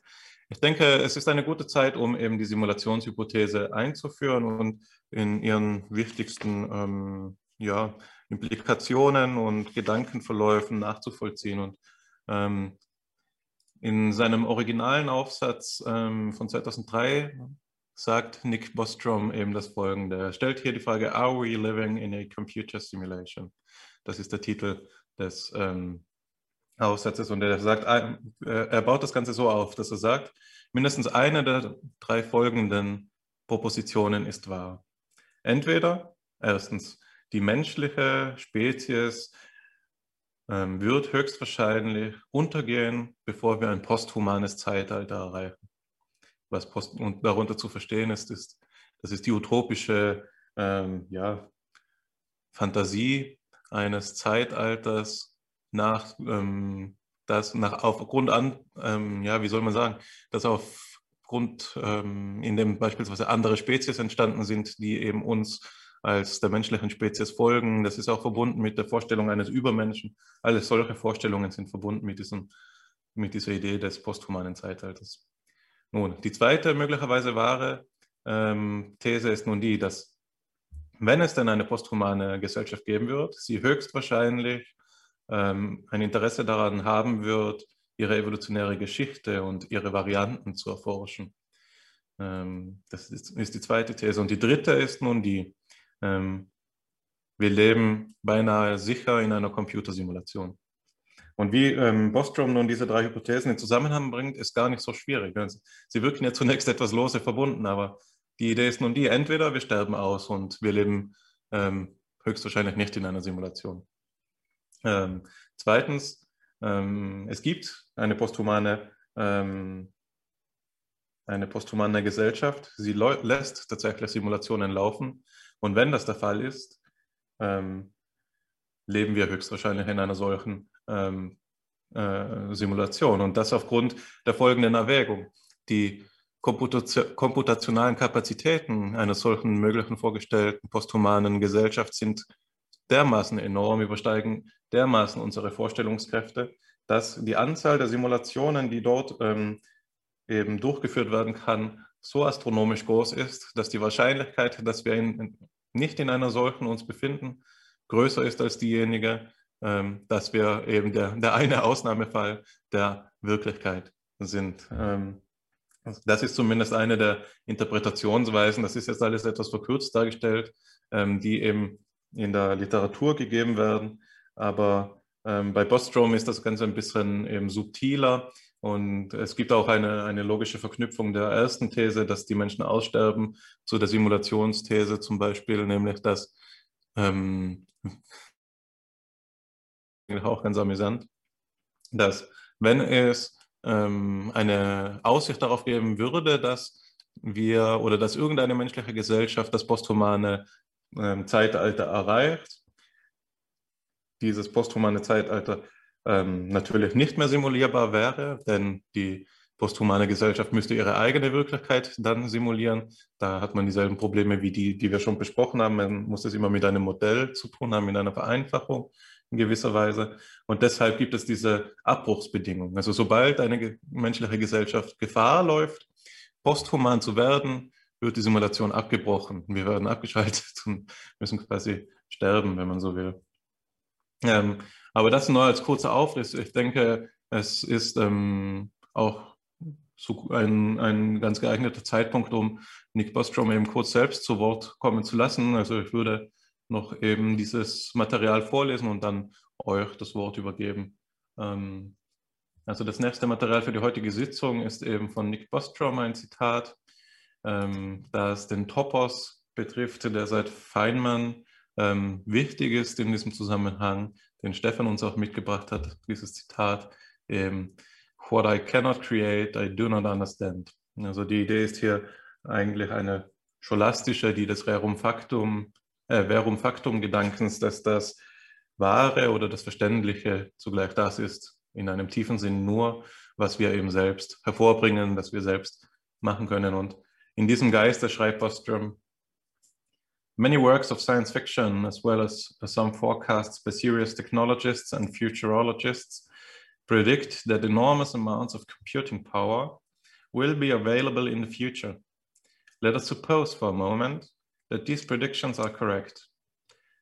One thing that later generations might do with their super powerful computers is run detailed simulations of their forebears or, or of people like their forebears. Because their computers would be so powerful, they, would, they could run a great many such simulations. Suppose that these simu uh, simulated people are conscious, as they would be if the simulations were sufficiently fine-grained and if a certain quite widely accepted position in the philosophy of mind is correct. And then it could be the case that the vast majority of minds like ours do not belong to the original race, but rather to people simulated, pardon, but rather to people simulated by the advanced descendants of an original race. It is then possible to argue that if this were the case, we, uh, we would be rational to think that we are likely to be among the simulated minds rather than among the original biological ones. Therefore, if we do not think that we are currently living in a computer simulation, we are not entitled to believe that we shall have descendants who will run lots of simulations of the forebears. Hier endet das Zitat. Das natürlich eine ganze äh, Bandbreite spekulativer Gedanken ins Feld führt und ähm, zu dem es einiges äh, zu sagen geben wird. Ich habe selbst dazu äh, auch äh, einige Gedanken ähm, ich finde, dass tatsächlich, also diese, diese Fassung der Simulationshypothese den äh, für mich spannendsten Teil des heutigen Podcasts, also auf den ich mich am meisten gefreut habe, einfach weil ähm, ich die Analogien zur Scholastik, eine davon habe ich ja schon groß gemacht, ähm, äh, schon hervorgehoben, ähm, so bemerkenswert finde. Aber ich will an dieser Stelle zunächst euch einmal noch ähm, die Gelegenheit geben, das Ganze zu kommentieren. Vielen Dank, Hannes. Ähm, ich glaube, dass ich dir ein wenig darin widersprechen muss, äh, wenn du von der Begeisterung gegenüber diesem Sachverhalt sprichst, weil ich mich ein wenig in meiner Ehre als äh, Phänomenologe gekränkt fühle, wenn ich mich mit solchen Dingen auseinandersetzen muss. Also mir ist das hier alles ein wenig ein Ausdruck eines mir doch mittlerweile fremd gewordenen äh, Vorgehens in der Philosophie, nämlich dieser analytischen, ähm, ähm, dieser analytisch-philosophischen äh, Gedankenexperimente. Nichtsdestoweniger bin ich bereit, mich darauf einzulassen, aber eben eher mit dem Blick des Skeptikers, der von vornherein klar sagen muss, dass hier doch die Voraussetzungen sehr zugunsten des spektakulären Gedankens gedreht und gewendet werden, sodass man sich mit dieser Frage auseinandersetzen will. Und ich will das einfach mal an dem für mich entscheidenden Punkt, da komme ich, ich will nicht lang um den heißen Brei herumreden, ähm, zum Ausdruck bringen. Hier werden offensichtlich die Minds, die, der Geist, die, ähm, die kognitiven Erfahrungen simuliert. Es geht äh, ähm, dem Autoren Bostrom darum zu sagen, in so einem so ein Supercomputer, so ein gigantischer, fortschrittlicher Supercomputer könnte alle mentalen Zustände, die wir haben, simulieren. So, ähm, was ist damit jetzt tatsächlich gemeint? Und das kommt hier in einem Wort zum Ausdruck, nämlich in dem Wort conscious. Es geht um Bewusstsein, es geht um eine Simulation von Bewusstsein. Und jetzt kommen wir, jetzt fällt eigentlich alles äh, in seinen Platz wie in einem Puzzlespiel. All die Ausführungen, die wir bisher erwähnt haben, kommen an diesem Punkt genau zum, ähm, zum Tragen. Wir haben darüber gesprochen, dass die Input- und Output-Variablen, dass die theoretischen Vorannahmen die Güte jeder Simulation kennzeichnen. Und wenn jemand jetzt in diesen Text schaut, findet sich die Aussage eben über das, was ähm, Bostrom vom Bewusstsein hält. Er sagt dort in einem sehr lakonischen Satz, It is not an essential property of consciousness that it is implemented on carbon based biological neural networks inside a cranium. Silicon based processes in a computer could, in principle, do the trick too. Und allein schon an diesem Ausdruck do the trick to verbirgt sich für mich der Taschenspielertrick, der in diesem äh, Aufsatz eben Voraussetzung dafür ist, das ganze Gedankenexperiment ernst zu nehmen.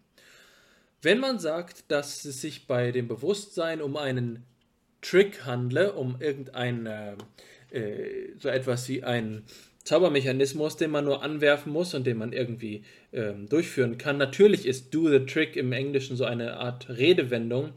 Also es könnte genauso gut äh, mit den Mitteln der, der ähm, silikonbasierten Computerprozessoren ablaufen, äh, habe ich doch unmittelbar einen, äh, einen starken Widerspruch. Zunächst einmal ist die Konzeption von ähm, kohlenstoffbasierten biologischen neuralen Netzwerken innerhalb eines Schädels eine vollkommene Verkürzung all dessen, was wir über das Bewusstsein wissen. Insbesondere im Zuge der letzten 40 Jahre, in denen die, ähm, und das ist jetzt nur ein Argument, was an der Oberfläche kratzt, in denen die sogenannte 4E-Cognition, die, ähm, die Kenntnisnahme des gesamten Nervensystems für die Bedeutung und darüber hinaus eben der Lebenswelt, für die Konstitution eines Bewusstseins, der sozialen Interaktion und so weiter und so fort äh, zur Kenntnis genommen hat, wird klar, dass, der, dass das Gehirn im Schädel eigentlich nur ein Bestandteil des gesamten Bewusstseinsvorgangs ist. Es kann also nicht darum gehen, einfach nur ein ähm, Gehirn zu simulieren oder die Neuronen in einem Gehirn zu simulieren, so wie das allzu oft geglaubt wird. Es müsste schon viel mehr ähm, getan werden, um das hier zu, ähm, zu simulieren. Das Problem dabei ist dann aber, dass wir uns eine ähm, Hirn-Leib-Schwelle mit einkaufen. Wenn wir sagen, wir simulieren die neuronalen Prozesse eines Gehirns und geben ihnen jetzt als Inhalt die Leiblichkeit dann trennen wir das beide. Wir sagen, gut, wir haben jetzt hier das Zentralnervensystem simuliert, aber das, das ist in keiner Weise verbunden mit der Erfahrung der Leiblichkeit, mit der Extension des Nervensystems und seiner Funktion über äh, das Gehirn hinaus, sondern das alles, all das, was zum Beispiel meine eigene Raumwahrnehmung und meine Bezüglichkeit auf Umwelt ist, in einem elementaren Sinne, das ist eben nur Inhalt, das ist nur symbolischer Bestand, den man genauso gut auf, ähm, auf Ebene von äh, biologischen, äh, auf, auf ähm, silikonbasierten neuralen Netzwerken äh, durchführen kann. In diesem Sinne würde ich sagen, dieses ganze Gedankenexperiment lebt von einer drastischen Simplifikation von dem, was wir Bewusstsein nennen. Und deswegen schüttet diese, dieser Aufsatz meines Erachtens das Kind mit dem Bade aus. Denn es geht ja eigentlich um die, äh, um die Idee, ähm, dass wir äh, in einer Computersimulation lebten. Wichtig dabei sind die, beid die beiden Worte wir und Leben was wir sind und was das Leben ist, sind aber so gewaltige Rätsel, dass man sie meines Erachtens nicht mit so einem Zweizeiler abtun kann, indem man sagt, na, das könnte doch genauso gut einfach auf einem silikonbasierten Prozessor ablaufen. An der Stelle habe ich wirklich kaum noch Toleranz für das Gedankenexperiment, weil es tatsächlich ähm, eine Petitio Principii ist, indem man sagt, äh, Bewusstsein ist eigentlich eine, ein triviales Phänomen, genauso wie jedes andere Computerprogramm. Und genau dann, genau dann, wenn Bewusstsein eine Trivialität ist, dann kann man das simulieren. Aber jetzt ist es so, das muss ich dem lieben Herrn Bostrom leider, diesen Wein, reinen Wein muss ich ihm einschenken. Es ist nicht so einfach mit dem Bewusstsein. Und deswegen ähm, ist die ganze Simulationshypothese an dieser Stelle auch für mich gestorben, weil er, äh, genau wie wir es vorhin besprochen haben, eben eine ausgesprochen schwache Theorie über das Explanandum hat und dann vielleicht genauso glaubt, wie wir es vorhin gesagt haben, dass man Bewusstsein auf die Output-Variablen in einer physikalisch realisierten Welt reduzieren kann. Und deswegen muss ich sagen, ja, ich bin gespannt, äh, ob ihr mir jetzt hier etwas entgegenhalten könnt und mich von meiner äh, Enttäuschung gegenüber diesem für mich eben im, im Sandkasten äh, des, der Psychologie und nicht in, im ernstzunehmenden Kurs stattfindenden äh, Idee, äh, ob ihr die irgendwie mir retten könnt. Ja, also ich, ich natürlich, wir haben jetzt ein extrem spannendes Thema eröffnet, was komplett die, den Rahmen sprengt von unserer Diskussion. Ich wollte äh, natürlich gibt es enorme Probleme, wenn wir, allein wenn wir vom Bewusstsein reden oder darüber diskutieren, auch Neurowissenschaftler und Psychologen, die sich damit befasst haben, ist nicht einfach, bevor sie auch überhaupt Experimente machen wollen oder selbst Bewusstsein in irgendeiner Form simulieren zu wollen. Okay, das ist, kann schon, es ist ein Oxymoron, Bewusstsein simulieren und äh, lassen wir auch die ethischen Überlegungen äh, zur Seite. Aber bevor wir überhaupt das äh, Bewusstsein studieren, muss man es auch definieren und da sind sich alle noch nicht einig, wie wir das machen. Äh, ich erinnere mich noch, es gab noch äh, in der ich glaube, es war Oxford, äh, Encyclopedia of Philosophy, die Definition von Bewusstsein stand. Da hat der Autor geschrieben, äh, sowas wie nichts Nützliches. Es ist viel geschrieben worden darüber noch nichts von Wert oder von, vom Nutzen. Äh, ich möchte nur an der Stelle sagen, dass es für mich, wenn man mitspielt bei dem Gedankenexperiment der Simulationshypothese, ist es für mich die, das Konzept von Bewusstsein, auch phänomenologisch, nicht inkompatibel. Ähm, da ist, wir haben auch kurz gesagt, dass Simulationen auch spontan verhalten. Simulationen können uns auch überraschen. Und das, das sind auch die einfachsten Simulationen, die auch Verhalten zeigen können oder Muster zeigen können, mit denen wir nicht gerechnet haben. Ähm, man kann auch selbst eine ein, einfache Funktion nehmen, die, die sogenannte the Logistic Map. Das heißt, also, das ist das kanonische Beispiel für einfache Funktion, ein Parameter, äh, extrem komplexes Verhalten. Damit will, will ich natürlich nur sagen, ähm, es gibt auch Theorien über die Funktion von Bewusstsein oder das Entstehen von Bewusstsein. Sie sagen, Bewusstsein ist zufällig entstanden. Also es hat nicht wirklich eine Funktion. Also es ist noch schwierig zu sagen, was der evolutionäre Vorteil vom Erleben. Okay, was ist auch philosophische Zombies auch genauso gut, als ich verhalten könnte.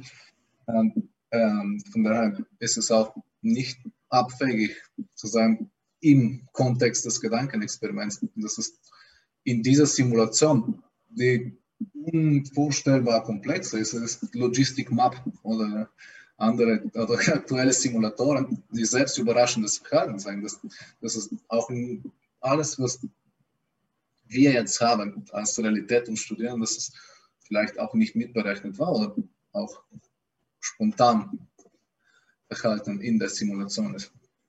Für mich ist ein wichtiger Begriff, den du gerade genannt hast, bei Stefan, derjenige des Mitspielens.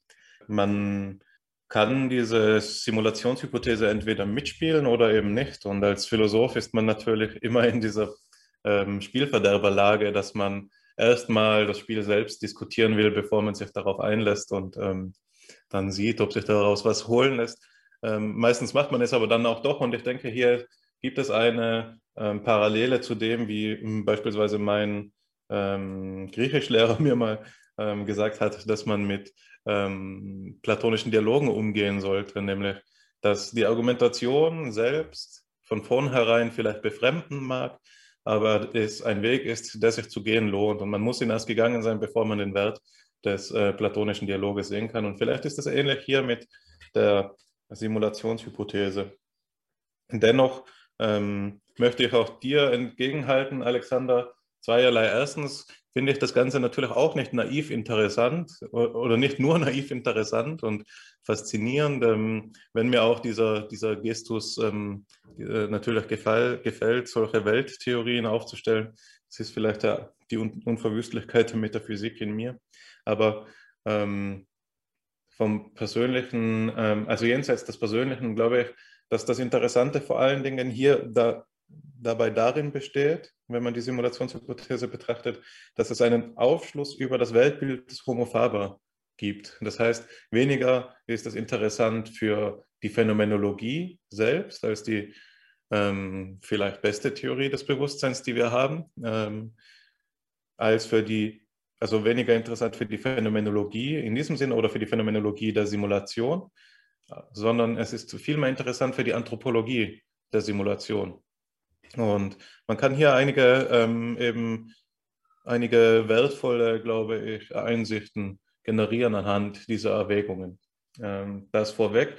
Ein inhaltliches wieder äh, Argument gegen das, ähm, das du ins Feld geführt hast, Alexander, dass hier ein äußerst schwacher Begriff des Bewusstseins ins Feld geführt wird, ist derjenige, den Bostrom selbst nennt, den man vielleicht zur Ehrenrettung anbringen muss.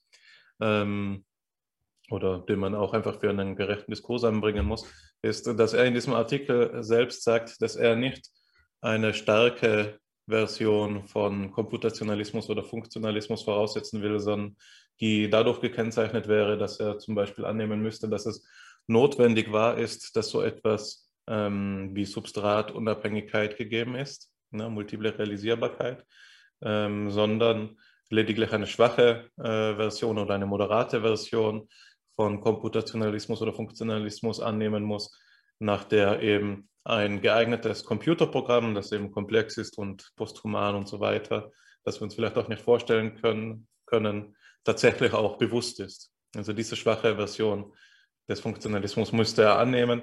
Ein Argument, das er dafür ins Felde führt, und das ist das, worauf er in der Klammer in dem abgedruckten Zitat des heutigen Materials eben verweist, dass er sagt, es äh, bezieht sich hier auf eine weit verbreitete Position, die eben etwas mit Feingränigkeit zu tun hat in der Geistesphilosophie. Dann meint er eben dieses Argument, dass er annehmen würde, nur so etwas Schwaches wie dass keine Bewusstseinsveränderung stattfinden kann, ohne dass nicht auch eine ähm, Substratveränderung damit einherginge.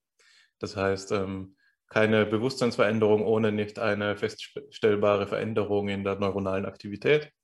Er denkt da vor allem an die Synapsen, nicht so sehr an die, ähm, an die ähm, Chemikalien zwischen den Synapsen und so weiter. Aber deren Effekte schlagen sich ja auch in Synapsentätigkeit wieder äh, nieder. Also das wäre hier sein Argument. Es gibt diese, ähm, diese ja, ähm, zumindest Parallelität. Und die Ebene der Erklärung, auf die Bostrom eben zielt, ist diejenige der Synapsenaktivität.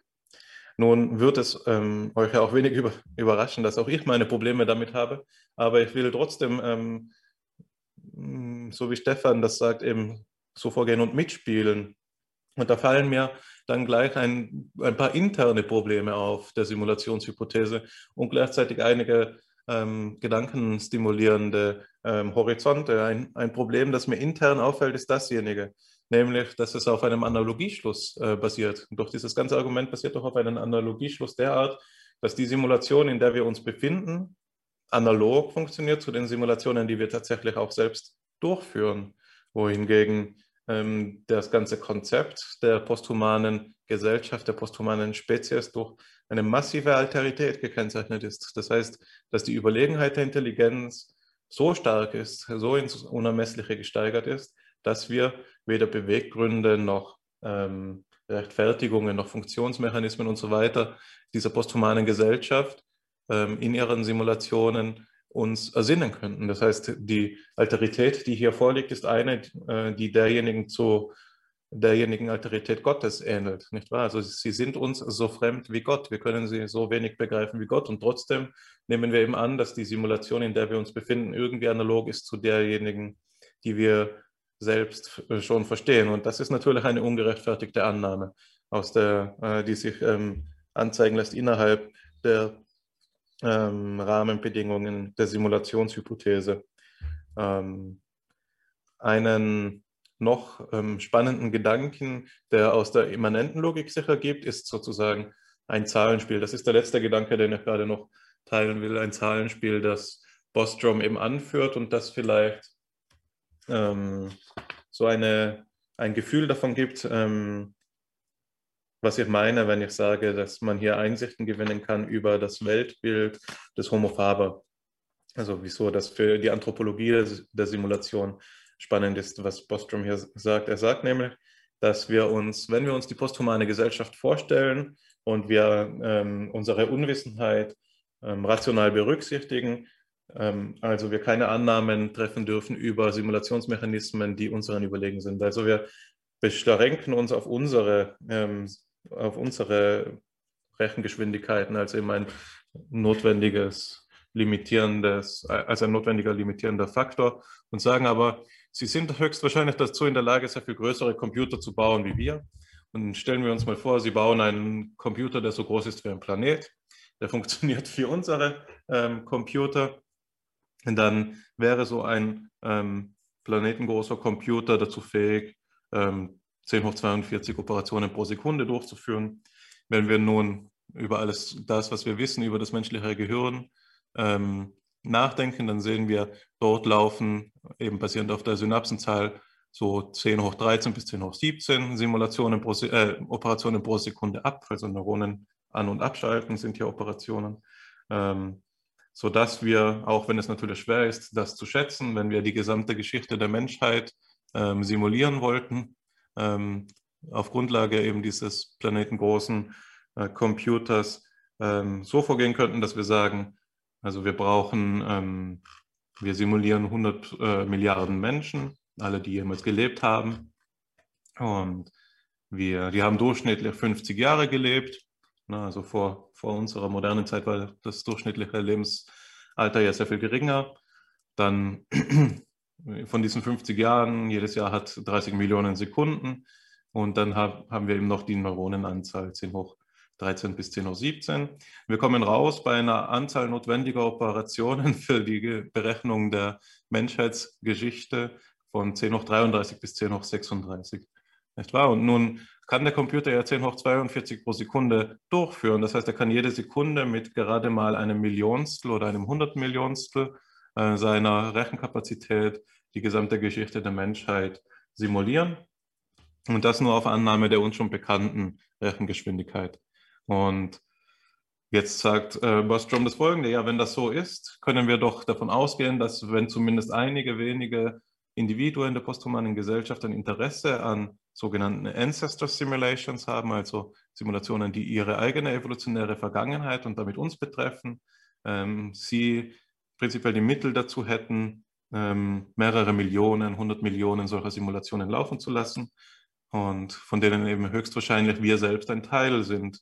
Ähm, und das ist für mich aus, einem anthropologischen Gesichtspunkt deshalb interessant, weil es ähm, die unverhohlen, also die, die, die unverhüllte, unverhehlte Grandomanie des äh, Weltbildes des Homo Fabers ganz gut zum Ausdruck bringt. Also allein diese Gedankenspiele, die dort getrieben werden, welche Ausmaße die annehmen, nicht wahr? Also es geht ja nicht nur um eine Ersetzung des Seins durch den Schein, sondern es geht auch um planetengroße Computer, es geht um irgendwelche Übermenschen in der Zukunft.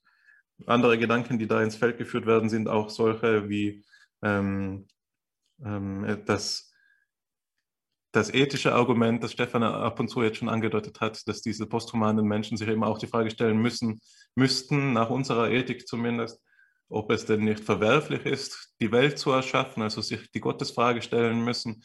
Denn es gibt dann ja auch das ganze Leid, das wir kennen aus unserem Leben und, und so weiter. Oder man kann das auch durchspinnen über so ein Nested-Ebenensystem und dann fragen, ob die posthumanen Menschen nicht selbst Teile einer Simulation sind oder ob sie nicht selbst in derselben Unsicherheit leben müssen, wie in der, in der wir leben, sodass sich so etwas wie ein tugendhafter Zirkel ergibt, nachdem ein ethisches Leben sich für alle anbietet oder als notwendig gestaltet, eben in der Weise, dass man nicht simuliert, sodass sich die Simulation dann wieder ähm, von selbst auflöst. Also man kommt ja in eine Reihe ganz grandomaner Gedankenspielereien, die ich ähm, zumindest ähm, inspirierend in diesem Sinne finde, dass es zum Spielen verleitet. Ja, und an der Stelle möchte ich auch mit einem Denkanstoß hier äh, hervortreten nämlich äh, was Gehirne und Rechenleistung angeht. Wir haben ja hier in dieser Simulation oder in dieser Realität haben wir ein Gerät, was jeden Tag oder jede Nacht besser auch eine andere Realität simuliert, nämlich das Gehirn und die Träume. Weil es, es gibt auch eine neurowissenschaftliche Theorie, mindestens eine, die besagt, Träume sind nichts anderes als eine Simulation der Zukunft. Oder auch, es muss nicht äh, mit Zeitdimensionen versehen sein, äh, kann auch Simulation der Vergangenheit sein, aber Träume haben einen simulativen Charakter. Und äh, oft träumen wir auch von Menschen. Und da kann man auch äh, spielerisch fragen, okay, diese Menschen, was für einen Charakter haben sie im Traum? Die Menschen, haben sie Bewusstsein? Oder irgendeine Form von Bewusstsein? Und mit der Frage haben schon sogar Poeten gespielt. Ich kenn, es gibt ja auch ein Gedicht von Mark Strand, wo auch eine Szene beschrieben wird von einem Mädchen mit einer Drache, die schwingt und äh, Menschen reden miteinander und plötzlich endet alles, weil die Person, die davon träumt, aufwacht. Und, und äh, dann kann, kann, auch die chinesische Philosophie nicht böse sein, auch wenn wir an den an Zhuangzi's Traum denken, der auch äh, gewissermaßen die Möglichkeit der Unterscheidung zwischen Traum und Realität in Frage gestellt, indem er einmal geträumt hat, er wäre ein Schmetterling und er fliegt unbekümmert durch die Felder. Dann ist er aufgewacht und plötzlich wusste er nicht mehr, ob er ein Mensch ist, der von einem Schmetterling geträumt hat oder ein Schmetterling, der von einem Menschen träumt. Aber es das Interessante ist, ist letztendlich egal, ob ja, wir Schmetterlinge sind, die von Menschen träumen. Äh, dann gibt es zumindest eine Realität und einen Traum unabhängig davon, ob wir sie nicht äh, voneinander unterscheiden können oder ob wir kein Unterscheidungskriterium haben. Und da ergibt sich natürlich auch immer mehr die Frage, also wenn das Gehirn dazu fähig ist, auch einfache Simulationen durchzuführen, und wir, wir wissen letztendlich auch nicht, was ist, was ist der Variantenraum von Träumen? Ist, es, ist der begrenzt oder kann alles Mögliche geträumt werden? Äh, man kann es durchaus sagen, dass ein Gehirn zumindest in der Lage ist, auch eine, ein Paralleluniversum zu simulieren. Ich halte das für gute Denkanstöße. Ich will mich auch etwas versöhnen lassen und sagen, ich spiele auch mal mit und äh, denke, dass man hier etwas ernst nehmen kann, auch wenn ich meine skeptische Position beibehalte. Ich denke, dass es in diesem Zusammenhang nicht nur eben diese Simulation Hypothesis, sondern auch genau bei der Traumfrage ein paar Provokationen gibt, so wie man davon spricht, dass meinetwegen äh, Freud äh, oder, oder Nietzsche die ähm, großen Kränkungen der Menschheitsgeschichte vorgenommen haben, so ist es vielleicht auch ein Stolz unseres Anthropozentrismus, wenn wir diese Simulationstheorie mitgehen und sagen, dass wir eben nur ein Produkt sind, das Produkt, ein, ein artifizielles Produkt von einer anderen Willkür, also auch gleichzeitig Untertanen äh, sind derer, die uns simulieren. Ich glaube, das ist, das ist die erste Provokation, die hier besteht. Wir als Simulation wären eben bloßes Produkt das zweite ist das, was wir ursprünglich mit Verweis auf das Schachspiel angesprochen haben. Im Verhältnis zu denen gottähnlichen ähm, ähm, Wesen, posthumanen Wesen, die uns da simulieren, wären wir unvollständig. Wir könnten uns aus dieser Simulation ja nicht über das Niveau hinausschwingen, das diese Simulation beinhaltet. Vielleicht haben wir die ähm, 10 hoch 33 äh, Vorgänge der Menschheitsgeschichte. Aber an irgendeinem Punkt ist diese Simulation erschöpft und sie kommt über die 10 hoch 40 oder 42 eben nicht mehr hinaus. Wenn es für unsere eigene Entwicklung 10 hoch 43 benötigte, dann kommen wir eben an, auf dieses Niveau nie an. Also das wäre eine notwendig unvollständige Simulation, die wir wären. Das ist die zweite Provoka Provokation. Und das dritte ist eben zu sagen, all das, was wir sind, lässt sich symbolisch realisieren als etwas, was wir jetzt hier eben mit dieser Idee der Silicon-Based Processors zu sagen, es gibt Transistoren auf Platinen, in denen sich unser Leben zusammenfassen lässt. Ähm, alles ist nur eine Konfiguration einer, eines emergenten Netzwerkes, in dem die Inhalte auch gleichgültig sind. Das ist eben auch wichtig. Man könnte sagen, ob die, der Prozessor, der Transistor nun den Zustand 1 oder den Zustand 0 hat, ist gewisserweise austauschbar. Dabei geht es nicht um äh, entscheidende Schicksale von Menschen, die in ihrer ähm, erlebten Realität davon abhängen, sondern da ist eben ein Transistor an oder nicht, da fließt Strom oder da fließt kein Strom. Also hier drei Kränkungen, die durch so ein Gedankenspiel hervorgerufen werden, mit dem man sich auseinandersetzen muss. Aber ich denke, dass sich an diesem Punkt eben auch der Kreis schließt und wir zum Thema der, des Podcasts zurückkommen. Wenn wir nur die Simulation anderer sind, und das hat Hannes gerade gewisserweise angedeutet, dann stellt sich doch wieder die Frage, was sich simulieren lässt. Was sind unsere Inputs? Was ist, wenn wir Simulation sind, das, was wir simulieren? Und da ist die Antwort ja auch in diesem Text gegeben. Es heißt, wir wären die Simulation der eigenen Vorfahren, der prä-posthumanen äh, äh, Phase der Geschichte dieses, ähm, dieser Überspezies. Und in dem Sinne würde ich tatsächlich sagen, es ist doch eine Frage der Inhalte.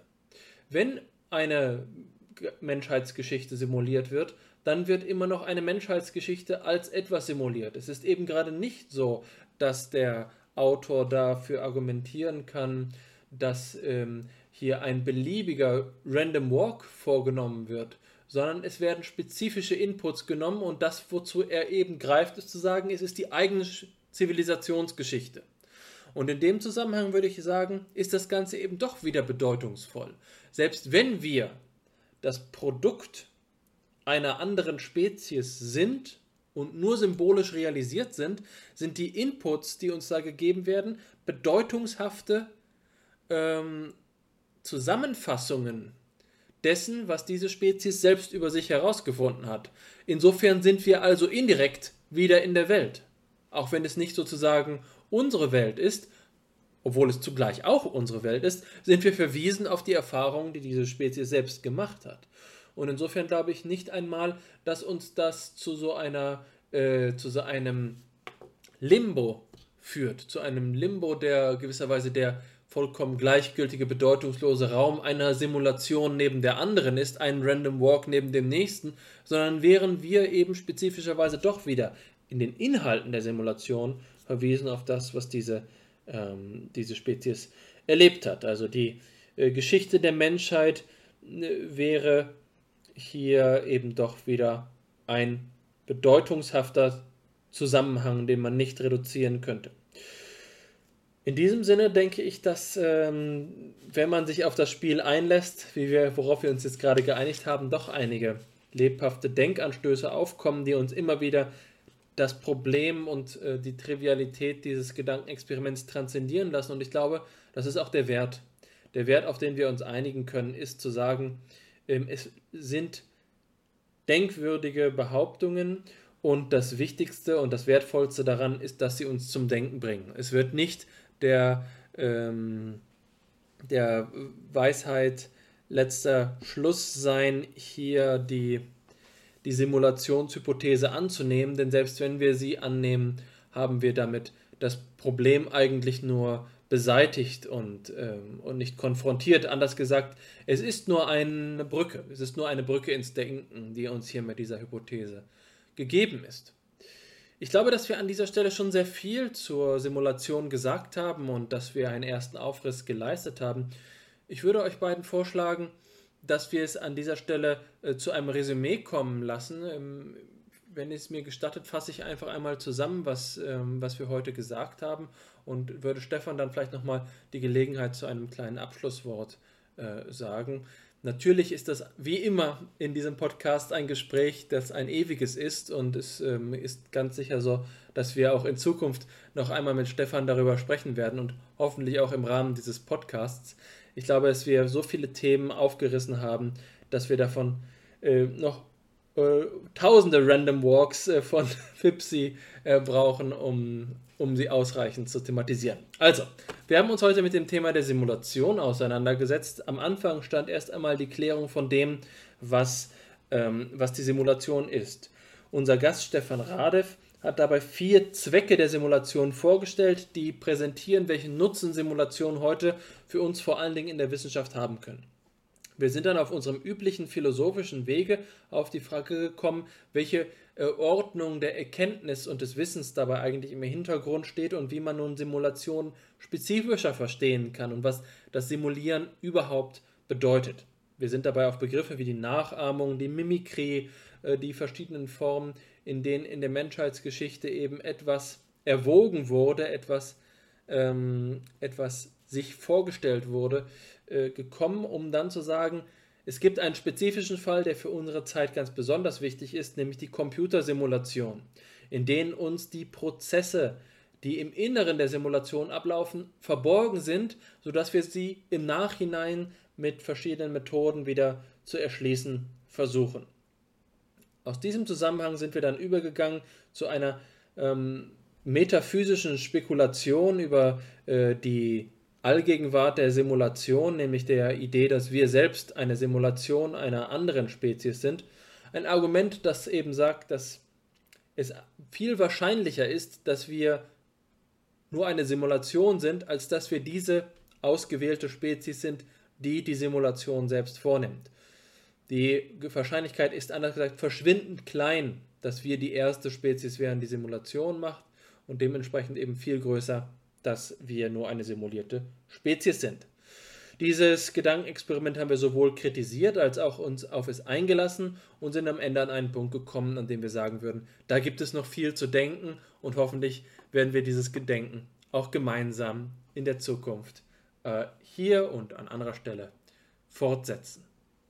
In diesem Sinne, lieber Stefan, es hat mich sehr gefreut, das will ich äh, zum Ausdruck bringen, ausgesprochen gefreut, dieses Thema anzusprechen. Ich habe das Gefühl, dass allein der Umstand, dass wir dieses, äh, dieses, diese Sitzung heute angesetzt haben, mich schon äh, dazu in die Lage gebracht hat, mich endlich mal mit diesem spannenden Thema auseinanderzusetzen. Und gerade weil du als Experte auf dem Feld da bist, habe ich das Gefühl gehabt, dass Hannes und ich hier nicht nur um ein ähm, Thema barambarasiert haben und unsere Assoziation gegeben haben, sondern weil du Experte bist, äh, ist das Ganze eben auch in einem authentischen Rahmen gewesen. Und das ist wirklich äh, der große Wert von interdisziplinärer Arbeit. Und ich will mich herzlich bei dir für, diese, für dieses schöne Gespräch bedanken und dich nochmal ausdrücklich dazu einladen, dass wir es bald fortsetzen. Ja, danke euch für diese Einladung. Das war wirklich eine Ehre für mich, mit euch das Thema zu diskutieren. Und mein hinterlistiges Motiv dahinter auch möglichst durch euch auch neue Denkanstöße zu bekommen und auch neue Perspektiven zu sehen und auch festzustellen, okay, worüber müssen wir mehr nachdenken. Nicht nur als Wissenschaftler, sondern auch als Konsumenten von Wissenschaften, was wir alle sind. Und an der Stelle können wir vielleicht auch mit einer offenen Frage abschließen, nämlich zurück zu dem Zitat von Feynman. What I cannot create, I do not understand. Ähm, die interessanten Umstände um diese Zitat nämlich, das hat man, das hat er nie gesagt, und das hat man nach seinem Tode auf der Tafel gefunden. Und man weiß wirklich nicht, was er damit gemeint hat. Oder ist, ist das als eine Implikation zu sehen, wenn dann aber angenommen, das ist eine Implikation oder sogar Bijektion und angenommen, Verständnis impliziert immer die Möglichkeit der Kreation und umgekehrt, die Möglichkeit der Kreation impliziert Verständnis, haben wir nicht eine Heuristik jetzt äh, der Welt zu, zu sagen, was müssen wir verstehen, um etwas zu kreieren, um nämlich äh, sehr wichtig für künstliche Intelligenz und äh, Machine Learning Anwender, die Intelligenz nachbauen wollen, müssen wir nicht zunächst Intelligenz verstehen und künstliche, natürliche Intelligenz und künstliche Intelligenz zu bauen. Und ist, es, ist unsere Unfähigkeit, künstliche Intelligenz zu bauen, auch äh, nicht darauf zurückzuführen, dass wir natürliche Intelligenz nicht verstehen. Also, danke. Ja, diesem, ähm, dieser offenen Frage habe ich nichts anzufügen. Mit einer ähm, Ausnahme, nämlich zuerst auch meinerseits einen Dank an dich, Stefan, dass du heute gekommen bist und auch an dich, Alexander, dass du mit uns diskutiert hast. Stefan, für mich ist das ja ohnehin nochmal eine besondere Angelegenheit, weil ich mich freue, dass ähm, wir unsere Freundschaft auch in das Professionelle übertragen. Und ich äh, sehe das so, dass wir da sicherlich noch Gelegenheit haben werden, über die nächsten Jahr, Jahre und hoffentlich Jahrzehnte immer wieder zusammenzukommen und auch einander ähm, Wege sozusagen zu verfolgen und gegenseitig zu informieren. Insofern ist das für mich heute auch ähm, ähm, ich will diese Wendung nicht so inflationär verwenden, aber es ist eine besondere Sitzung für mich. Ähm, ähm, also es ist, äh, hat mich ganz außerordentlich gefreut. Deshalb. das Einzige, was ich noch anfügen will, ist ein formaler Kommentar, der zu jeder FIPSI-Sitzung dazugehört, der aber einen besonderen Einschlag hat. Wir haben, und darauf haben wir das letzte Mal schon hingewiesen, bis zum 30.06. eine Ausschreibung laufen hier bei FIPSI. Das heißt, Sie, die Zuhörenden, wenn Sie Interesse haben, nehmen Sie doch teil. Die Ausschreibung nennt sich FIPSI Reads Your Thoughts und es geht darum, dass Sie zu einem Thema äh, einen kurzen schriftlichen Beitrag einreichen können. Der ist nur, muss nur ganz kurz sein, so zwei, drei Seiten. Wenn es weniger ist, ist das gleichermaßen in Ordnung. Wenn es mehr ist, werden wir sie auch nicht an den Pranger stellen. Ähm, wir haben dafür verschiedene Fragen vorbereitet, die eben sind, sind Gefühle, Verhaltensweisen? Gibt es ein Erlebnis der Seele? Ist alles Psychische bewusst? Was ist der philosophische Gehalt der Gestaltpsychologie? Das ist eher fortgeschritten und auch noch fortgeschritten. Wie kann der, Neuro, wie kann der Neurokognitivismus die phänomenologische Kritik überwinden? Wenn Sie sich von irgendeiner dieser Fragen angesprochen fühlen, schreiben Sie uns eine Mail mit Ihrem Text an fipsi.phi-psi.de bis zum 30.06. Ähm, wenn Sie zu einem anderen Thema sich hinreißen lassen würden, dann ähm, senden Sie es trotzdem ein. Wir sind ähm, mehr daran interessiert, in Kontakt zu treten, als wirklich einen Call for Papers durchzuführen. Das heißt, wir haben Interesse daran, Ihre Gedanken zu hören und noch ähm, Zuhörerinnen näher ähm, eine Podcast-Episode eben zu erstellen. Darüber hinaus gibt es wie immer die Möglichkeit, mit uns in Kontakt zu treten, eben über die genannte E-Mail-Adresse oder über unsere Telegram-Gruppen. Den Zugang dazu finden Sie auf der Homepage der AG. Alle notwendigen Links finden Sie in der ähm, Podcast-Beschreibung bei YouTube oder Spotify. Ähm, melden Sie sich auch gerne mit Rück, äh, Rückmeldungen, Kritik, Kommentaren, Anregungen bei uns und hinterlass, hinterlassen Sie einen Kommentar, was auch immer äh, welcher Weg auch immer Ihnen lieber ist. Ähm, wir, ähm, Sie erreichen uns auf jedem dieser Kanäle. Das heißt, das ist auch alles von meiner Seite soweit. Ich bedanke mich nochmal abschließend bei euch beiden, Alexander und Stefan, und auch bei Ihnen, den Zuhörenden, und freue mich aufs nächste Mal, nächste Woche. Alles gut. Tschüss, bis bald. Ciao.